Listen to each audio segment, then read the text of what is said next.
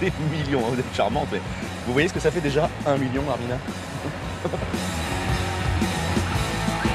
Tu sais que je t'aime bien, tu viens chez moi quand tu veux et tu pèses ma frangine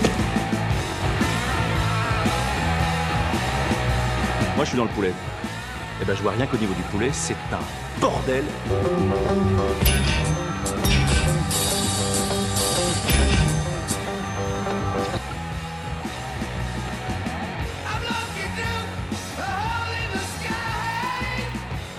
Salut à toi le podcasteur qui fait son jogging ou des courses avec ma voix dans les oreilles.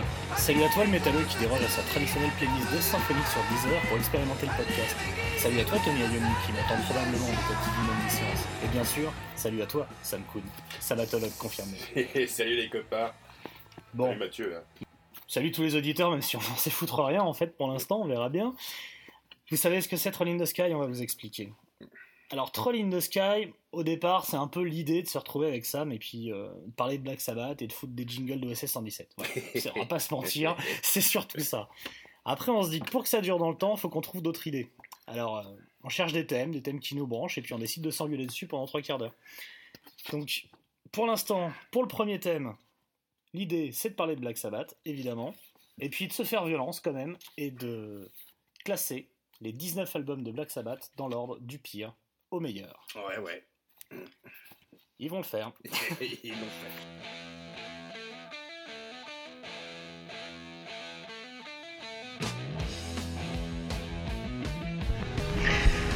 Et il n'y a pas de grand vice. Que voulez-vous dire?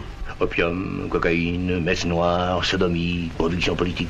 Sabbath, putain de Sabbath. C'est un groupe formé à Birmingham en 1968. C'est quatre garçons qui prennent souvent des vents, qui décident de faire du rock. Ils sont fans des Beatles, des châteaux et de plein de trucs un peu cucu comme ça, que tous les ados anglais aiment bien. Et puis surtout, ils passent leur vie dans les cinémas à boire des bières et regarder des films d'horreur. Le problème de ces films, souvent italiens, comme le Black Sabbath de 1963 par Mario Brava, c'est que les BO sont faites avec de la musique classique ou du jazz. Les ados, ils veulent du rock'n'roll, du blues sale. Alors Tony, Ozzy, Bill et Geezer prennent leur instrument pour jouer ce qu'ils veulent entendre dans leur film préféré. Deux phalanges coupées, un robinet en bandolière plus tard, les voilà qui font de Black Sabbath et inventent le métal. Au calme. Les quatre jeunes jouent leur musique du diable, toujours ensemble jusqu'à la fin de leur carrière, le 4 février 2017. Enfin, enfin presque, parce qu'en vérité, il y a que Ayomi qui reste tout le long, et puis il va user 9 chanteurs, et puis deux fois plus de musiciens qu'il y a de neurones chez Ozzy Osbourne. Pour décrire leur musique, j'utiliserai les mots de Lester Bang, le plus célèbre des critiques rock. Des mots qui aujourd'hui encore sont gravés dans le marbre. Black Sabbath, c'est de la daube. C'est une sorte d'hommage par Valia Fudge à Lester Crowley. Une récitation transie des pires clichés de Cream, c'est du Cream, mais en pire. J'utiliserai aussi les mots de Tobert Grisgo, que je connais pas, mais qui écrivait dans The Voice Village, et qu'on a fait une description encore plus précise. Il disait C'est le pire de la contre-culture, jeté sur une galette en plastique. Des conneries nécromanciennes, un temps, de réaction faussé par la drogue, de longs tout y est. Et j'ai envie de dire, ils ont raison. Eh, Parce que Black Sabbath, c'est un peu ça. Black Sabbath, pour moi, c'est à Led Zeppelin ce que la Hammer est à Hollywood, tu vois. C'est c'est de la série B, mais de la série B cool. Ah, tu vas loin quand même. Ah, c'est à la fois, moi, ce que je préfère, mais c'est pas sérieux, quoi. C'est n'importe quoi. J'ai jamais entendu parler d'opium ni de messe noire. On va vous faire un peu euh, toute la discographie, et autant dire, quand on dit toute la discographie, ok, on vous voit venir. Ouais, Black Sabbath, tout ça, il y a six albums, machin. Il y a de la merde. Il y a de la bonne merde, Il y en a, il y en a. et on va en parler aussi. Mais avant ça, Sam, Hum, Mardi soir. Il est noir, mon oncle est en train de ma chambre. Non. non, je, Euh... je parle pas de Black Sabbath, le surnom de ton oncle, je parle de Black Sabbath, le groupe. Non, non, par accident, hein, comme tout le monde. Voilà. Voilà. Très bien, moi pareil.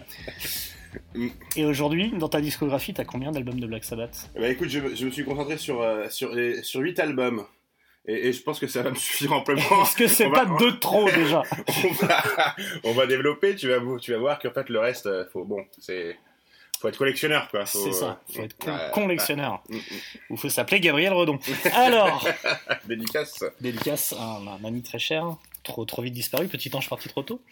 En plus, de toute façon, on va pas, voilà, pour utiliser une, une de, nos- expressions préférées ici, hein, on va pas se mentir. S'agirait de mentir. On n'a pas passé que des bons moments. C'est clair. Voilà. Alors, donc pour ça, parce qu'on est quand même des bosseurs, on est, bon, pas des journalistes non plus, mais des bosseurs, On s'est repassé toute la discographie, on a tout réécouté. Tout, les 19, de 70 à 2013. Bon, on va commencer du pire au meilleur, donc par le pire. On va entrer par la bouche directe, euh, la bouche d'égout, hein, direct. Voilà. Donc pour nous, le 19e et pire album de Black Sabbath, c'est Eternal Idol. The Eternal Idol. The Il y a un Eternal avant. Idol, qui est sorti le 23 novembre 87. Et là, bon, s'il y a un mot à dire, moi je dirais Coke, déjà. Ah, ouais, toi, tu. Déjà. Parce que tu pouvais l'employer quand même après à tous les albums, quand même. Ouais, là c'est un mot-clé. euh, Un mot-clé, bon. En 87, moi, selon mes infos, Ayomi sniffait le PIB du Botswana tous les jours. Voilà, on en était là. Alors, on est à l'époque où il navigue entre Don Harden en, en- en manager et Patrick Mian. Alors, le premier, il est en prison pour évasion fiscale et le deuxième, il continue de l'enculer comme d'hab. Donc voilà, de la coke un peu partout. Là, là, bon, là, on est sur du Tony Martin au hein. Ouais, voilà, on va pas se mentir. tout ce qui a fait que les années 80 étaient gênantes. Non, on y reviendra plus tard avec Bowie d'ailleurs. Euh, ce qui est gênant dans les années 80. En parlant de jeunes. Euh, voilà, donc voilà, chacune des neuf pépites hein, qui sont sur, cet album, hein, euh, The Eternal Idol.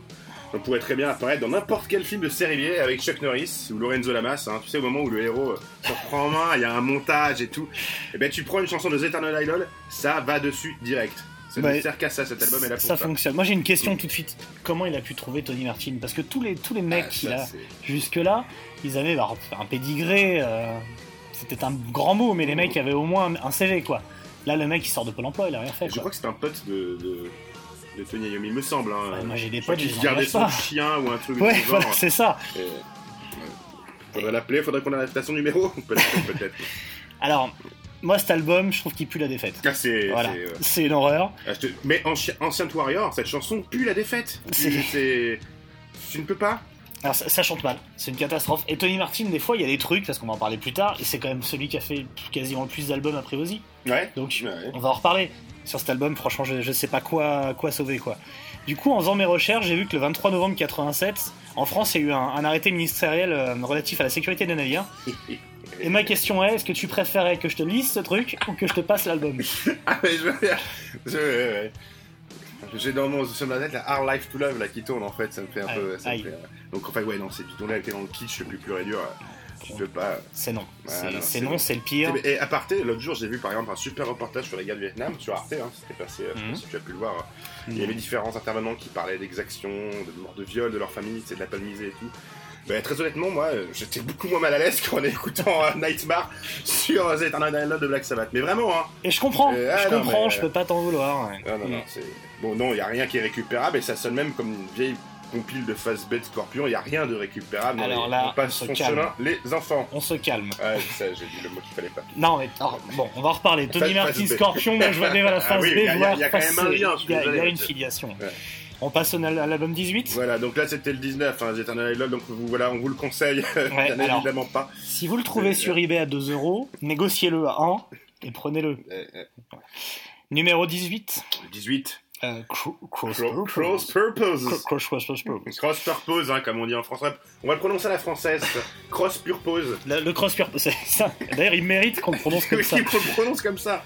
En 94. euh, La donc, 31 janvier 94, autant dire qu'on est en pleine période grunge, hein, 94. On est obligé on de est citer dedans, le mot grunge, hein, même si euh, notre ami euh, Kurt Cobain est encore en vie, il y en a plus pour longtemps. Et là, c'est. Voilà. Sabbath sort d'une seconde tentative de retour avec Dio. Euh, voilà, ça a encore merdé. Et Ayomi, là, ça pute. Il a Tony Martin, il lui dit, il lui dit écoute, mon, mon gars, j'ai essayé qu'avec talentueux, il me l'a mis à l'envers. Reviens. Donc Tony Martin, évidemment, qui est au chômage, hein, qui est quand même Qui, qui travaillait au Chenil de Birmingham. euh, déjà, qui est probablement à la SS, qui est en fin de droit. Il dit bah, j'arrive tout de suite, Euh, je reviens. Euh, il prend euh, Vinny Appice à la batterie également, donc euh, pareil, ça pitché, hein, comme tu le sens. Qui est, qui est pareil, qui est un peu sa deuxième pute aussi, qui aura fait, fait toutes les piches quand Bill Ward est en désintox. Et, et c'est parti, on refait un album. Alors là, c'est un album qui a quand même une grosse promotion. Autant il y a des albums de Black Sabbath Oui, oui, a passés inaperçus, oui, là il y a 94, MTV. ouais. C'est 94, t'as MTV, t'as les, t'as les spots de pub euh, à fond quoi. Et là, et là c'est du Easy bien gaizou quand même. Hein. Ah là, c'est. Hmm. Alors, moi j'aime bien Eyewitness. Non, moi j'aime rien. Moi j'aime bien Eyewitness. non, non. Ça c'est mon côté scorpion, on y revient. Voilà, le début d'album, il y a des trucs, euh, voilà. Je l'ai marqué comme tel, qui ferait bien sur un album de Scorpion. Là-dessus, on est d'accord. Ah ouais, parce que Mhm. moi, je, là, je pense ça me fait plus penser à une bande son pour jouer à, à Wipeout sur PlayStation, tu sais. Tu fous ça, euh, on, a- on est tous, on est tous sur, sur du Black Sabbath. Il y a rien de Black Sabbath. Ah non, non, par contre, euh, ouais. Enfin, les mélodies, les solos, les refrains moisis, les lignes de basse en mousse compensée. D'ailleurs, je sais plus qui est la bassiste. C'est une bassiste, je crois, là-dessus. hein. Il me semble, c'est une demoiselle. Oh bah, eh ben, Pas faire de écoute, la, sexistes, la- demoiselle, elle s'appelle Geezer Butler. Mais non, pas sur Euh, je t'assure que c'est Geezer Butler qui est de retour, j'ai vérifié. Bon, je sais pas ce qu'il a Eh fait ben, eh, est-ce que tu te rappelles de l'intro à la base de Virtual Death? Oui, Cette gêne, quoi, putain. Et, et surtout, Tony Martin, Tony Martin, il essaye de garder son job. Du coup, il Ah donne il donne tout. tout, il donne tout, ouais. Et il met des effets sonores sur sa voix, des effets vocaux de merde et tout. Franchement, on dirait moi avec un vocodeur. C'est Ah un ouais. scandale. Et les, mé- mais les mélodies, c'est une catastrophe. Hein. C'est tout est plus facile que la femme de mon voisin. Enfin, tu ne peux pas. euh, Ah non non mais. Et on parle des tournantes sur, sur Psychophobia. Enfin, psycho... les- c'est pas possible. Non, mais la dernière fois que j'ai vu une tournante aussi mal se passer, c'était avec Faudel, elle monte la jolie. Non non. Tu dégages, dégage-moi ça. Tu m'enlèves cet album. Coucou, Allez. coucou au CSA. Je sais pas si on est éligible au CSA, mais si c'est le cas, bonjour. Euh, ouais, non, c'est un Je saccage. raconte divers, moi, tu sais. Je C'est- là je un saccage, je sais pas quoi dire. Et ça fait partie de ces albums, alors il y en aura beaucoup avec Black Sabbath, où les titres vont être joués pendant la tournée suivante, Oui. 4-5 mois, puis après, plus Ah, mais jamais. euh, C'est-à-dire, si t'aimes ces titres, fallait être là, quoi. fallait pas avoir une bronchite et rater la journée, parce que faut pas s'attendre à un retour, à je une tournée. une- à- ça n'a plus jamais été joué après. Ah non, non, jamais. Et, oh, et Dieu, Dieu soit loué d'ailleurs, on va pas. Bon. Un, un autre à dire sur le 18, hein, sur Cross Purpose. Euh, non, non, non, à part que oui, bon, si tu veux donner vraiment euh, l'histoire du, enfin, du- de l'équipe qui était dessus, en effet, c'est Tony euh, à la guitare, Geezer à la basse, Tony Martin au chant, et puis à la drum, on a Bobby Rondinelli. hein, Ah, il y a Bobby. Ah, il y a Bobby, ouais, qui a ouvert un restaurant italien dans, juste après, et, euh, et Jeff Nichols, on en reviendra plus tard. hein, Ah bah Jeff. Nichols. euh, Quand on parle de petite pute à Ayomi, lui il est pas mal aussi. Mais Bobby Rondinelli, voilà, souvenez-vous de son nom, il faut. Non, ne, souvenez, ne vous souvenez pas de son nom en fait. Voilà. Je, je pensais que c'était un alcool de poire, moi, un truc comme ça. c'est moi du Rondinelli. C'est ça. Euh, Alors, 17 euh, Le Ouais. 17 bah, ouah, on, bon, on va en parler, on est là, on est, obligé, faire. je crois- on est obligé, mais je pense que c'est. euh, J'aurais pu le mettre dernier aussi. Hein, celui- Et là, on est sur un top 3. Là, là, oui. Ça joue à pas grand chose, quoi. C'est dans un mouchoir de poche, comme dirait euh, Thierry Roland. Il s'appelle Interdit cet album. Hein. Euh, Forbidden. Il est sorti le 20 juin 1995, la veille d'une fête de la musique, probablement, parce que Jack Lang avait sorti déjà la fête de la Donc, musique. Forbidden, hein, 17ème position, et, et là, je sais pas, je, sais pas, je, peux- je te laisse la parole. euh. Et, et c'est la même équipe que, que l'album Tire juste avant, en 90. Ouais. Euh, la même équipe de losers, du coup, euh, avec Tony Martin. Mais alors, il y a une spéciale quand même. Il y a un producteur derrière. Et il faut qu'on en parle parce qu'en plus, moi, c'est un mec que j'adore et je pense que toi aussi. C'est Ice-T. Ice-T de Body Count. Mais se obligé, on est, qui, qui, qui, à l'époque squattait les albums de tout le monde en fait. Alors, c'était l'époque, euh, j'ai des impôts à payer. Sur du truc, il- ça squattait tous les albums. Bah, on est en 95, c'est l'époque crossover, quoi. Le mot est lâché, c'est l'époque. euh, ce qui est cool, c'est de mélanger du rap et du hip-hop. Ce qui est cool, c'est de faire de la funk et du machin. Non, non, c'est pas, cool. Déjà à la base, c'est pas cool en 95 et ça ne sera pas plus tard. Il faut pas faire ça. Qu'est-ce que. Ice-T, moi je l'aime, je l'aime comme j'aime Joe Star en fait, tu vois, c'est le côté, j'en ai un peu honte, mais des fois il me fait marrer, il y a des films rigolos, des trucs. euh, Mmh, mmh, mmh. et là, ce morceau, ce morceau, bah, je l'aime bien euh, quand je suis caché dans mon coin, mais je, je peux pas l'annoncer officiellement, je peux te dire. Alors, il, il est sur un seul morceau d'album, ça, il Ouais. est John of Power. pas Il est, il déconner. est 30 secondes dessus, hein, faut, pas, faut pas non plus se mentir. C'est pas le guest le plus incroyable de tous les temps. Euh, Mais après, alors le reste, est-ce qu'on parle du reste euh, moi- je peux dire qu'une seule chose sur euh, ce, ce- ce dessous de verre, je cherchais le nom, Dessous de verre, euh, qui, est, qui est Forbidden, euh, c'est qu'il y a la, pour moi, hein, la pire chanson jamais écrite sous le nom de Black Sabbath. Ah, ça euh, il y a- m'intéresse, parce il y a- que y a je la Get- mettais pas là. Il y a Get a Grip, et pour moi, Get a Grip, c'est. c'est- pas possible. Bah, déjà, c'est le riff de Zero the Hero, mais en moins bien. Oui, exactement. Déjà, pour commencer. Si tu dis, mec, ce riff, tu l'as fait il y a 10 ans. Arrête. Moi, moi, je peux. Voilà, j'ai pas la force. Quand j'écoute ça, quand gars. Non, je peux. enfin, c'est- de, trop, donc. je, je, je, sais pas dire. Alors, pire que Checking of the Rains, of the Chains, Ah, pardon, là, où il y a Tony mais Martin c'est qui essaie de rapper. Le mec fait du hip-hop, tu vois, avec sa voix gazou, quoi. Non. Donc cet album, vous verrez, c'est un déluge de, de mauvais titres et de mauvais goût et de tout ce qu'il fallait pas faire en fait. Euh, c'est- voilà, et, là, on- et là, on a changé de batteur aussi. hein, on est sur, euh, on est plus sur comment il s'appelle, Rondinelli. euh, Rondinelli. C'est On un est, Mazando. là, on est sur Cozy Powell. Ah, Cozy Ah, Powell. Cozy. Voilà. Ah, Il a fait cosy celui-là. Et, Et- Neil- et Neil Murray à la basse hein, qui remplace euh, Geezer. Le- le ouais, frère ça s'entend. Ça s'entend. euh, Ça s'entend. Ça s'entend. Ça s'entend. Moi j'ai envie de dire, là à ce moment-là, je suis sûr qu'il y en a au moins un, hein, Gabriel Redon, mais peut-être d'autres qui disent, qui disent qu'on fait preuve de mauvaise foi. Non, non, Il y a des gens qui disent ça. Rien à récupérer là-dessus. Et ben moi j'ai une preuve irréfutable. Derrière, Black Sabbath a pas fait d'album pendant 15 ans. Eh, Alors c'est eh. peut-être nous qui sommes, euh, hein, mais on n'a pas été les seuls. Voilà, un album gênant. Euh, Et le 16ème, ben, je le trouve bien gênant aussi. Toi, j'ai je dans un autre domaine. Parce Ouais. qu'en fait, t'aurais pu t'attendre à un truc. Bon, alors le 16ème, c'est C'est tir. Tir, comme. euh, son- Le, le- ouais, le- son- le son indique. Alors, Spinal Tap album de. TYR, hein, on est dans une espèce de. On partait dans une espèce de. euh, de folklore nordique. euh, on pensait que ça allait parler Ragnarok et un peu guerrier. euh, Là, on est en 1990, donc ça aurait été un petit peu, tu vois. euh, C'est pas Ragnarok, moi pour moi c'est Ragnagna Rock. oui. Je te laisse développer là-dessus. C'est vraiment pas sympa de me laisser développer ce genre d'album. Ah bah si, après. Déjà, et alors, rien que sur la date de sortie d'album, il y a une divergence. Parce que comme il a pas vraiment été sorti, parce que le label s'en branlait, on a mis genre 4 en bac, personne n'est vraiment d'accord sur sa date de sortie. Moi j'ai le 20 août 90, d'autres sites disent autre chose, bon bref. Bon, ce petit goût de caca derrière, vous le sentez Ah, là il, est, il est- bien. Eh ben, c'est Tony Martin. Eh, il est encore là. Avec sa choucroute sur la tête. Et le- le- la petite queue de rat dans la nuque, il est C'est là. marrant que tu parles de- d'extrêmement parce que euh, les, rien que les, prom- tu vois, les premières notes, tu as de Anno Mundi, la première note de la première Ah. chanson d'Anno Mundi, En latin. tu la gâtes. Ah oui, ah, bah oui, euh, tout à fait. On sait tout de suite qu'on a marché dans la merde. Mais une bonne merde bien collante, qui est influencée par le glam, la saloperie, tout ça des années 80, début 90. Et, et- et Tony Martin n'a jamais été aussi insupportable. Ah, c'est horrible. Ah, Et puis en fait, c'est prétentieux. Cet album est extrêmement prétentieux. Je te colle du latin, je te fais, euh, je te fais du Stonehenge, du machin. Bah, on parle de Stonehenge, on va en parler. Franchement, une bouse. Une bouse, et je vais te dire, moi j'ai presque envie de te raconter mes vacances d'août 90, plus que de te parler de cet album. Tu vois? Ou même de la guerre du Golfe, parce qu'il y a la guerre du Golfe en ce moment, alors c'est quand même la période où Saddam Hussein faisait des boucliers humains. Il disait, vous voulez frapper à tel endroit, pas de problème, j'ai mis tous les journalistes du coin. Et ben je trouve ça plus intéressant que de parler de ça, quoi, parce que tiens, mais ça psalmodie en latin, ça commence des morceaux avec des solos, un morceau qui commence par un solo, soit c'est du tapping de Matt Pike pour Iron Fire, soit ça ne se fait pas.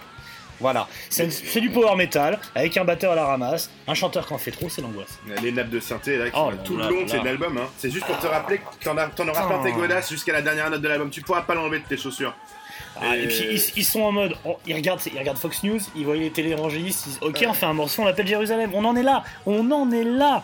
Non non mais Et faut- tout est dans la surenchère parce que tu le vois bien sur. Enfin, sur, un point marrant, tu vois, sur Lawmaker de Tony Iommi, tu vois, il voulait prouver qu'il était capable de sortir des solos à la Satriani, tu vois, de, sur Surfing with the Alien, qui était sorti en 87. Il te fait un solo, mais il t'envoie une sauce. Il en fout partout. J'ai jamais vu ça, c'est la première fois qu'il fait ça sur un album d'ailleurs. prétentieux. On, dirait Peter North, mais il y en a partout, tu vois. c'est- Et, donc, et après, je l'ai appris de source sûre, hein, parce que j'ai des amis qui sont amis avec lui, qui sont amis avec le mec qui garde son chien. Euh, Tony Martin, je crois. c'est- Monsieur Martin, il l'appelle. C'est qu'à la fin de ce solo-là, sa guitare est morte d'un cancer, mec. Mais, Et donc voilà les jeunes, hein, faites gaffe quand même, hein, je pense ouais. que ça va nous servir de leçon à tous. traitez votre instrument mieux que ça. Et moi j'ai une question ça. Oui. Une autre question. Le, le- mon célèbre, tu préfères avoir des bras en mousse et des canards qui Ah te oui, suivent toute oui. la journée. Là, est-ce que tu préfères suivre Amon Amart en tournée pendant un mois ou réécouter cet album tous les jours en te levant? Il Voilà. va falloir que je réfléchisse à ça, je te donnerai ma réponse à la fin de l'émission. d'ailleurs, tu, tu fais bien d'en reparler, mais c'est le boss qu'on en a, on a, on a parlé ça au début, mais Tyr ne parle absolument pas de la mythologie nordique. Hein. Oui, ou d'Odin, ou De des Dodin, mais rien non. du tout. Ah non. absolument aucun Non, rapport. Je pense que ça devait parler de voiture, genre euh, tiens, je, je suis venu avec ma tire, mais ils l'ont mal orthographié. Je pense que je vois que ça. Oui, ben voilà. Ah non, mais c'est une horreur. Moi, j'ai. Allez, Sabbath Stone, euh, si je devais en écouter une, je mets celle-là, mais, mais vite fait. hein. Ah, Enfin, les, les si et Staboma, ça ne marche pas. Je les enlève tout de suite. D'ailleurs, le si, on va passer à autre chose. passe si Black Sabbath. 15e. On passe au 15ème, et là, là, là, pour moi, il y a, il y a quelque chose. C'est-à-dire, un saut qualitatif, je dirais pas ça non plus. Mais déjà, cet album a des circonstances atténuantes que les autres n'ont pas. Réfléchissez pas, je vous l'affirme, c'est pas terrible, c'est nul, nul, archi nul, vous êtes des zéros. Voilà. On est sur Seven Stars. 28 janvier 86. 1986. On est quelques mois avant Tcher- Tchernobyl. Ouais. Et c'est la première catastrophe de cette année 86. Ouais. Elle est l'œuvre de deux hommes, pourtant de confiance. L'un porte une divine moustache, Ayomi. L'autre, Glenn Hughes, a une horrible choucroute sur la tête. Mais Glenn Hughes, moi la marque 3 de Deep Purple, j'aime beaucoup. Ouais, tout ça, Youpi Youpla Boom, même, et il a fait un album qui s'appelle Soul Mover, c'est gay comme pas possible, ça me fait marrer. Mais alors là, mon pote, allez chercher ce type, Alors qu'en plus, ça marche pas avec les mecs. On en reparlera, mais avec les mecs de, des ex Deep Purple, ça marche pas pour Yomi. Ça ne fonctionne pas. Les mecs se pointent en chemise à fleurs alors qu'eux sont en noir. Ça ne fonctionne pas. C'est l'enfer. Cet album, c'est l'enfer. Mais c'est pas vraiment un album de Black Sabbath. Ça devait être un Eh, album eh. de Tony Iommi. Et c'est marqué sur la pochette. Hein. Tony Iommi featuring Black Sabbath. Featuring, euh, Featuring des chansons de merde. Non, honnêtement, ça pourrait me rendre violent. Je sais pas, tu, tu la vois, tu la sens, cette balade No Stranger to Love? Non, non, non. non. Tu la sens? Moi, si tu me la fais réécouter Non, là, non, je casse un truc. C'est non, non, non. Ça sonne comme du. En fait, tout l'album sonne comme du Iron Maiden, tu vois, qui aurait bouffé un peu trop de kebab. Alors, c'est poussif, c'est laborieux, Ouais. c'est ça veut pousser au cul, mais pas du tout, en fait. C'est Hughes, aussi sympathique qu'il est. Moi, j'aime beaucoup Hughes. Hein. Moi, il mais vient j'ai bouffer envie- on a envie de le hein. cogner sur le- l'album, mais je le, je le vois Ah. là. Je lui fous ma main dans la gueule. La le titre Danger Zone, mec. Danger Non, Zone. non, non, non, non, non, non. Non mais merde, Danger Zone. Toute la- c'est là, mais c'est c'est sur ça la place dans tous les montages, tu vois, de, de scène B d'entraînement, Top Gun, Bloodsport, Bah, je pensais à Bloodsport. mais il me faut, il me faut fait- Van Damme avec le long dans la nuque. refait, remet- refait Bloodsport avec la avec Seven Stars en fond, en BO, mais ça marche, mon gars, mais t'es au top. Donc Glenn Hughes, non, c'est Et tu vois, et là encore, les gens vont dire qu'on est méprisant. non. Non. Hughes, il a fait 5 dates avec Sabat avant de se faire tège. Alors, c'est peut-être nous qui sommes là. Et, et bon, derrière, il a pris un mec qui s'appelle Ray Gillen. Je sais pas du tout pourquoi, qu'est-ce qu'il fout, mais pourquoi pas. Et, et- et- et figure-toi que sur deux concerts euh, aux États-Unis, il y a eu une baston entre fans de Sabbath, pur et dur, et des fans de Deep Purple qui étaient venus au même concert. Ouais, mais c'est une musique qui rend violent. insulter, Et donc c'est l'une des premières fois. Je pense qu'il y avait une baston à un concert de Sabbath, quoi. Je entre, pense. ouais. entre fans, hein. C'était, euh, C'est ça. allait très loin. Ouais, alors moi j'aimerais bien qu'il joue euh, Smoke on the Water. Ouais, non, qu'il joue Paranoid. bah tiens, tu vas voir ton terrain, boum. Et un, un terrain à Bill Ward, comme on dit. Et donc sur la, et faut petit, petit point, petit point pochette quand même parce que si Ah, j'en ai mis des points si pochettes. J'en ai mis. Alors Si vous pouvez vérifier sur internet où vous êtes en bagnole, là, regardez sur votre téléphone, on s'en fout, c'est légal. Surtout, allez voir, sur internet en euh, conduisant, c'est important. Donc la pochette, c'est juste donc Black Sabbath featuring Tony Iommi. hein, voilà. Et on voit Tony Iommi avec une veste à franges magnifique dans le désert. Mhm. Ah, Alors, je sais pas si déjà dans le désert en veste à franges. Ah. C'est très con. Non, mais c'est. hein. Alors, les pochettes de Black Sabbath, des moches, il y en a quand même quelques-unes. Il y en a Mm. Pas loin de 19. Et donc, je sais pas si c'est celle-là que je voulais remonter en premier. Numéro 14, et là, par contre, il y a quand même un saut qualitatif. Là, on est. enfin, on a fini la période. là, euh, on est déjà sur la pochette la plus horrible de Black voilà. Sabbath. on a fini la période coulis de caca pour Ouais. la période. mm, ah, Born Again, né encore. on est encore. euh, 1983. Born Again. Born Again, c'est une analogie un peu euh, aux, nouveaux, aux nouveaux chrétiens ou euh, les Ouais, arrêtent de fait, Enfin, il y a de ouais, ça, il y a de ça. 83, c'est le Tu es né cette année-là non 83, c'est l'année de ma naissance. Ah, Vas-y, parle-en alors. Fais- Le rêver. 7 août 83, j'avais quelques mois. Quand j'ai écouté cet album, on était peut-être 15 ou 20 ans après, hein, donc en fait on s'en fout. Alors là, c'est Dio de nouveau dehors et euh, Don Arden, euh, le, le Don Arden, hein, celui qui, qui envoie des gangsters négocier à sa place, Mhm. a fait revenir Bill Ward. Il dit il faut que Tarin y revienne parce qu'il est sobre. Hein.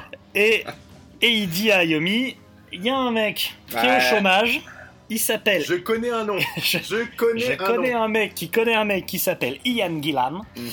Euh, il a une référence là pour le coup, il a fait Deep Purple. Euh, il s'est chanté super aigu, un Child in Time, tout ça. Euh, il faut le prendre parce que là, il peut te faire du suraigu sur des riffs lourds et ça peut vraiment être gênant.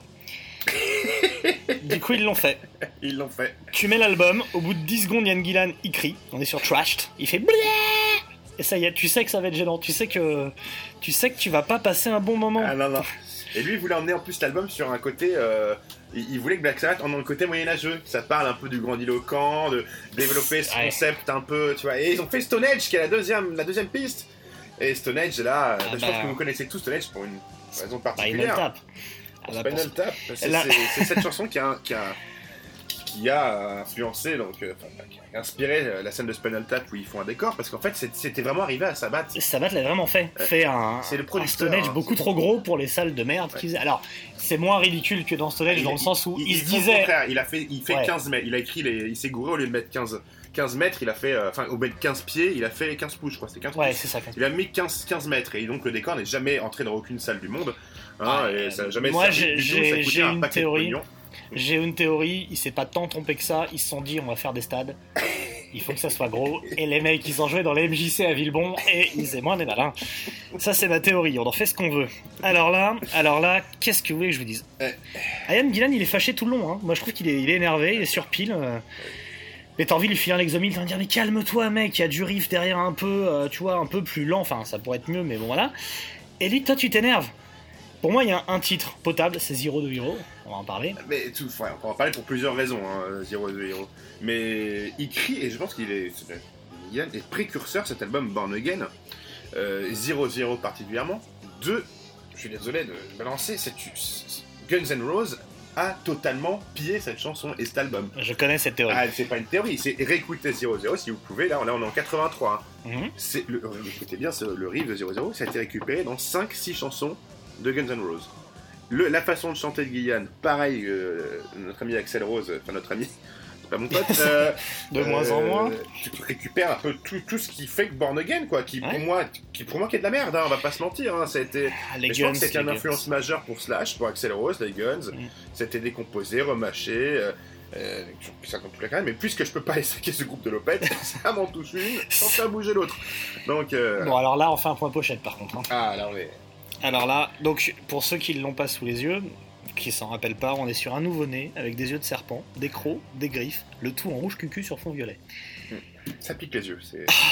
Alors c'est une idée de Don Arden qui dit on va créer, Tiens donc qui dit on va créer la polémique, ça va faire vendre des albums. Bon résultat, hein, on est souvent en top des classements, des classements des pochettes les plus moches euh, de l'histoire, hein, depuis l'apparition d'Internet, voilà. Pourquoi ça l'a pas fait avec Gillian Pour nous, c'est à cause de l'album. Pour Ayomi, c'est à cause des chemises à fleurs. Il dit, mec, on peut pas faire des tournées avec tes chemises à fleurs, c'est pas possible. Et puis, bah, il y a ce fameux Stone Age qui, quand même, rend le truc un peu gênant. Et on a oublié un truc la prod est dégueulasse. C'est, inécoutable. Franchement, Mais c'est pas que cet album-là, c'est, enfin, c'est, bizarrement, c'est ces trois années qui ont suivi, c'est la prod est une. Donc, euh, je sais pas ce qui s'est passé en 83. Euh, bah, ma naissance déjà. quoi, Genesis, non Bah, euh, moi, je vais donner un exemple. Dio, en même temps, il sort Holy Diver. Ah oui, bah, Voilà, ouais, C'est- ouais. voilà, voilà, 83. Sinon, euh, sur Hero de Hero, quand même, il y a une pure reprise de Monkey Swing. Moi, j'aime beaucoup leur reprise, et je le dis d'autant plus que je vends le 45 tours hyper cher sur Discogs. Donc, n'hésitez pas, j'ai dû le mettre à 100 balles parce qu'il est rare. Moi, je préfère le garder, hein, mais si quelqu'un met 100 euros, c'est pour lui. Et je trouverai une solution pour en récupérer un autre à 20 Et balles. on passe au numéro 13, euh, après cette belle annonce, cette page pub. Euh, donc le 13, hein, on va dire, parce qu'en fait on savait pas le foutre, euh, donc euh, ben, on va mettre 13. On a mis 13, 13, donc le dernier album euh, des Black Sabbath. de Black Sabbath. Dernier Sous le nom Black Ever, c'est promis, ça nous a coûté un bras pour que ce soit la fin, ils vont pas revenir dessus, je l'espère. Donc 13, hein. De 10 juin 2013, Pierre Mauroy est mort 3 jours avant, James Gandolfini va y passer 9 jours après. En attendant, c'est le respect de soi qui décède. Mm. Avec 13, le premier album de Sabbath depuis 18 ans, eh ben, pas mal de choses ont changé hein, pendant 18 ans. Bah déjà, il y a eu un regain de popularité, parce que faut le dire, si Black Sabbath aujourd'hui ça vous intéresse, et ça nous intéresse, on est quand même euh, des salopes consuméristes comme les Mhm. autres, c'est parce qu'il y a eu euh, tous les Ozfest, l'arrivée du Stoner, du Doom et tout, et donc Black Sabbath est passé d'un groupe de tu, hard rock, parles, voilà. tu parles pour toi. Hein, Ouais, euh, non, euh, ah, dis, dis la vérité. non, non, non, Euh, on aimait tous Sabbath avant, je dis pas le contraire, mais si tout le monde est à bloc aujourd'hui et si cette émission est écoutée par des millions de personnes, c'est principalement parce que j'ai payé des pubs sur Facebook, mais aussi parce que Black Sabbath est redevenu à la mode. Et donc il se dit, si on est à la mode, il faut reprendre les anciens. Alors quand on dit les anciens, on va pas reprendre Bill Ward, parce que un, il demande de l'argent, deux, bah il a un parrain, il faut qu'on le parle. Il a un parrain, c'est pas acceptable pour les photos promo. Donc on prend pas Bill Ward, mais on prend les autres, on se fait un album, une tournée US, 8 ou 9 tournées d'adieu, et c'est parti. Et là, Ouais, c'est le drame. bah là, on sort en plus, il y a une circonstance euh, pas du tout atténuante pour le coup, mais aggravante. euh, on sort de la période Even and Hell, c'est-à-dire euh, Sabbath avec duo au chant, euh, Ayomi, tout ça. Moi, j'ai adoré quand ils sont reformés. Je sais pas si t'as écouté le live, le Radio Music City Hall. Non. Moi, je le trouve incroyable. Vraiment, ils chantent comme un dingue, Dio. voilà, c'est propre, c'est machin. Et là, ils reprennent l'autre asthmatique au chant. et elle a dit, hein, c'est mon chanteur Mhm. préféré, mais À la base, ça devait être un album de featuring, c'est-à-dire que ça lui, il devait pas faire tout l'album au chant, mais il va y avoir du Henry. Rollins. Non, c'est vrai, il va y avoir Henry Henry. Dess, enfin plein de mecs. Voilà, et ils ont pris Brad Wilk, euh, ben, non, on en parle, Brad Wilk de, de Rage Against the Machine et du Dubstep pour remplacer donc Bill Ward à la batterie. Mhm. Et euh, c'était censé être un album de un peu hommage de gu- avec des guests et tout. Et finalement, ça ne s'est pas fait. Non. Par Ah, contre, ouais. ils ont fait un truc, c'est qu'ils se sont dit, il y a un type qu'on a sorti des vieilleries du placard, c'est Rick Rubin. Ah, ça oui. Alors, quand je dis des vieilleries du placard, il a remis au goût du jour Johnny Cash, gros respect, hein, les albums produits avec lui sont super. Il s'est fait Metallica, euh, il s'est fait Slayer, euh, voilà, il, il a, il a vraiment fait en mode, je viens du hip-hop, mais là je me fais du métal. Ok, avec sa grosse barbe et tout, pas de problème. Sabbath dit c'est notre tour, on est les patrons, on y va. Bon, Ayomi, lui, il y va avec son cancer. Hein. Ouais, ouais, Hein, il y va pas tout seul, c'est du genre à être toujours accompagné. bon, Bill Ward, évidemment, n'est pas là. Et le résultat Alors, je sais pas si j'utiliserais le mot pathétique. Non, c'est un peu trop violent parce que. Non, Parce que il y a, il y a là, pour le y a coup, il des y a une trucs de dessus si tu veux. Ouais, ouais, Mais c'est juste qu'il y a Papy qui gueule dessus, il est. Enfin, il- En fait, ça riff à mort. Ça riff à mort, Ah. il y a une pure prod, mais Papy, il est au bout, il est au bout de sa vie. peut donner. il est- ouais. Et, et il est plus au bout de sa vie que bah, on l'a vu sur la tournée là, cette année là en, en février pour le dernier concert. Euh, J'ai trouvé peut-être plus conscient de ce qu'il est capable et pas capable de faire. Du coup, ah, évidemment, ça roucoule, euh, il, il se donne pas trop, mais, mais c'est écoutable. Là, Ah non, bah là, c'est comme ses albums solo là avec la, la grecque, la guitare et tout là. euh, Ah, c'est un peu comme, tu sais, c'est- c'est comme le dernier cousin, tu sais, qu'on te présente dans un dîner, un dîner de famille. Tu sais, il est un peu débile, mais t'es obligé de faire avec, vu qu'il Eh. est avec ta famille. tu lui fais la T'es- bise, t'es tu, lui voilà, sers du vin. Après, tu prends la photo, ta mère dit si, si, va jouer avec lui un petit peu, et puis voilà. Bon, c'est ça, Sortine, en fait. C'est C'est bah, c'est ça. c'est obligé de l'accepter, mais tu vas pas lui parler, voilà, tu l'appelleras pas, quoi. Du coup, l'album s'appelle 13, on met à 13ème place, on n'en parle plus, on n'en parle voilà, ça s'est passé. Alors bon, là, on est sur du numéro 12. plus. Ouais, 12. Donc, comment c'est ça La petite fébrilité, c'est que là, on commence à monter un petit peu en. On s'approche un peu du. Bon, on est toujours dans la merde, vu que c'est Headless Cross. Headless voilà, Cross. désolé. Ouais, alors on est dans une merde à paillettes pour moi quand même. hein. 1989, Mathieu. Ouais, 89 c'est une belle époque. Parle-nous de cette année. Ah bah, Ayomi il avait le fisc au cul, hein. Bon, il a peut-être eu le fisc au cul toute sa vie, Je pense qu'il mais il l'avait bien en 89. Il avait le fisc au cul, il avait plus de maison de disques, il était quasiment ruiné, tout le monde l'avait enculé, on va pas se mentir. Mais il, s'était- il était, il était carrément ruiné. euh, Ah, il là, chaud. habiter dans sa, dans sa baraque. Parce que j'ai ses parents. C'est un peu... Maman, je peux, je peux venir crécher dans la chambre d'amis parce Heureusement, que... il avait un pote qui s'appelait Tony Martin qui avait un chenil euh, vers Birmingham. C'est ça. Il a accueilli. C'est vrai qu'il y a Tolly Martin. Eh oui. Et, Et et le premier voilà. album avec Cozy Powell, vu qu'il en a fait deux à la batterie. Et il y avait, il y avait Cozy également. Alors là, on est chez IRS, la, la maison de disques, comme c'est Vertigo à craquer. Après Seven Ouais, Stars. ouais. Ils ont dit après Seven Stars, écoute, on t'aime beaucoup, euh, Moustachu, mais tu votes pas. Et là, et là, que penser de cet album? Pour moi, c'est le meilleur de l'ère Tony Martin, ce classement. Mais c'est incroyable que tu dis ça parce que tu sais pourquoi Pour moi, je dirais pas, et c'est peut-être le moins pathétique de Tony, mais pourquoi? Parce que Tony essaie de faire son Dio. Oui, Il, il- Oui, il ne chante oui, plus du oui. tout. Enfin, il ne chante pas comme Tony Martin chante. Il chante. Il veut faire. Il, veut- il essaie d'imiter Dio. Je pense qu'on a lui dire. euh, c'est de faire de, de rejoindre un peu le style de Dio sur les albums précédents. Et nous, on va pas lui en vouloir parce que nous aussi on est fans de Dio. hein. On aime, on Ah, aime beaucoup ce que vous faites, monsieur. Mais bon, moi perso, toute la période de Martin, hein, comme vous pouvez vous en apercevoir, moi je suis pas fan du tout. Même Mm. en tant que fan d'ailleurs de Sabbath, j'ai même pas envie de posséder ses albums. Putain, ah non, non, alors qu'on soit clair. N'en possédez pas. C'est, je veux dire, conseil, conseil déco du jour, n'en, ayez pas. Non, c'est bien trop gay. En- en- en fait, moi, cet album me fait un peu penser à une maison hantée, tu sais, d'un petit manège pour les 8-12 ans, tu vois. T'es, Ouais, content que ton fils il flippe avec ça, quoi. Mais ça s'arrête là. Si je dois en écouter un toute cette période, c'est celui-là, mais ça, se- ouais, non, quoi, pas plus. Pas Non, plus. la- la- la- la chanson Devil and Daughter, tu vois, par exemple, Mm. c'est purement ce qu'il faut pas faire? Non, Là, on est Alors, vraiment dans. oui, mais- c'est un cas d'école. Ouais, c'est un cas Oui. d'école. Et ça peut servir dans le sens où si tu veux faire de la musique et que tu veux pas faire, enfin, des choses qu'il ne faut pas faire, tu, tu écoutes ça, Headless Cross. Et... il est quand même dans la douzième position. Alors pourquoi Mais pourquoi, pourquoi Parce que bah, déjà, bah, tout ce qu'on a dit avant. Et là, moi, le 11, c'est pareil. Le 11e, Eh oui. eh ben, je, je suis pas fan. Et je le possède pourtant. Pour Alors, une raison Je évidente. pense que ce serait peut-être le dernier que je posséderais. C'est peut-être. Attends, c'est peut-être ma... c'est ma limite. C'est sur- officiellement ma limite. On est sur Never Say Die, hein. Voilà, Ne jamais dire- dire mourir. Oui, voilà. Nous sommes en 78. 28 septembre 78, et là, le chanteur, c'est Ozzy Osbourne. C'est le dernier album de Sabbath avec le line-up d'origine. Et, Voilà, et c'est un peu plus complexe hein, comme, euh, comme album. Comment si- vous expliquer ça Vas-y. Pour moi, il est tout claqué cet album. Euh, en fait, tout le monde va dire ouais, parce qu'il y a des claviers. Du coup, non, non, non, des claviers. Attends, il y a Changes, qui est une chanson avec des claviers. Who Are You, c'est des claviers. Moi, je, je suis pas contre. Je préfère un euh, jeune musicien qui fait de la musique, fous pas de clavier, parce que ça demande quand même des compétences que je suis sûr que tu n'as pas. Mais je suis pas contre. Mais alors là, déjà, c'est pas des chansons de Sabbath. Franchement, pff, c'est du boogie hard rock, mais pour les routiers du Périgord, quoi. C'est Ah, un c'est peu. du statu quo. euh, C'est ça. The Boys Are Back in Town, mais, mais au fucking Blue Boy, quoi. Tu vois, c'est. Calme-toi avec ces musiques, s'il te plaît. Respecte. Non, mais Mizzy, c'est super. C'est du rock à papa. Mais en rocking chair. C'est du rock de fonctionnaire. Alors attends, parce qu'il y a, y, a, il y a une histoire derrière cet album-là. Oh, oh, oui. pas, on est. Donc là, c'est le dernier, c'est le dernier album avec le line-up d'origine, mais avant de commencer le travail sur les compositions, Ozzy se barre du groupe. Il n'est plus à, à cette période-là. il, il quitte Black Il Sabbath. ras le cul. Alors il se fait foutre à la porte, hein, il y a plusieurs versions. hein. Il Bah, alors, en fait, si tu demandes à Yomi, il s'est euh, fait voilà. dégager. Si tu me demandes, il s'est barré un peu quand même. Enfin, il a fait en sorte de se faire barrer. Mais Yomi avait prévu le coup, donc il appelle un de ses potes qui se traîne dans un chenil avec un autre pote de, qui s'appelle Tony. Martin, Non, il appelle son pote Dave Walker, euh, qui est dans un autre chenil. David le marcheur. Qui- voilà, David le Marcheur, qui avait été membre de Fleetwood Mac, hein, un autre euh, grand contributeur au PIB de la Colombie, Fleetwood Mac. Ah, ça, ils ont plus Euh. sniffé que le bon titre. hein, Ah, voilà. C'est tout à fait vrai. Donc il se ramène pour l'écriture des chansons. Et Mhm. il, il fera d'ailleurs qu'une seule apparition euh, pour un seul titre live qu'ils ont fait chez la BBC. C'est le seul document qui existe avec ce mec-là au chant.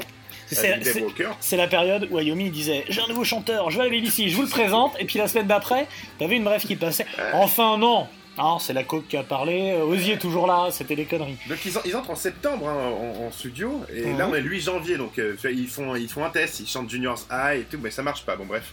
Alors euh, après Walker se barre de lui-même, il raconte qu'il aurait croisé Ozzy dans un bar à Birmingham dans, sur cette période-là en rentrant dans un pub et qu'il était totalement déprimé, totalement bourré hein, et qu'il lui aurait dit qu'il était pas qu'il voulait pas du tout quitter le groupe et mais non, reprends ta place. Et donc lui s'est totalement effacé. Hein, Euh, Ouais. chose qui était euh, Enfin, il a sauvé son cul. euh, Chose qui va être confirmée quelques temps après, parce que trois jours avant d'entrer en studio, mec, trois jours avant, ils ont toujours pas de chanteur. Donc ils étaient en train de prévoir un autre bidule avec, euh, je pense qu'ils allaient rappeler, euh, rappeler, appeler peut-être Tony Martin avant l'heure, mais Il avait fait un texto, enfin à l'époque non, mais il avait fait un, un courrier à Tony Martin en disant tiens-toi prêt. donc non, en fait Walker devait le faire, et on sait jamais s'il a vraiment cédé sa place gentiment ou il s'est fait virer comme un malpropre, parce qu'Ozzy les appelle et dit je reviens, j'arrive. je suis en route. Il ouvre la porte, il rentre dans le studio et Walker se barre. Bon alors ça, Il se barre en marchant. Walker en a jamais. et donc, euh, et qu'est-ce qui se passe? Comment tu veux faire un bon album avec ça? Qu'est-ce qu'il y a? Qu'est-ce qui se passe?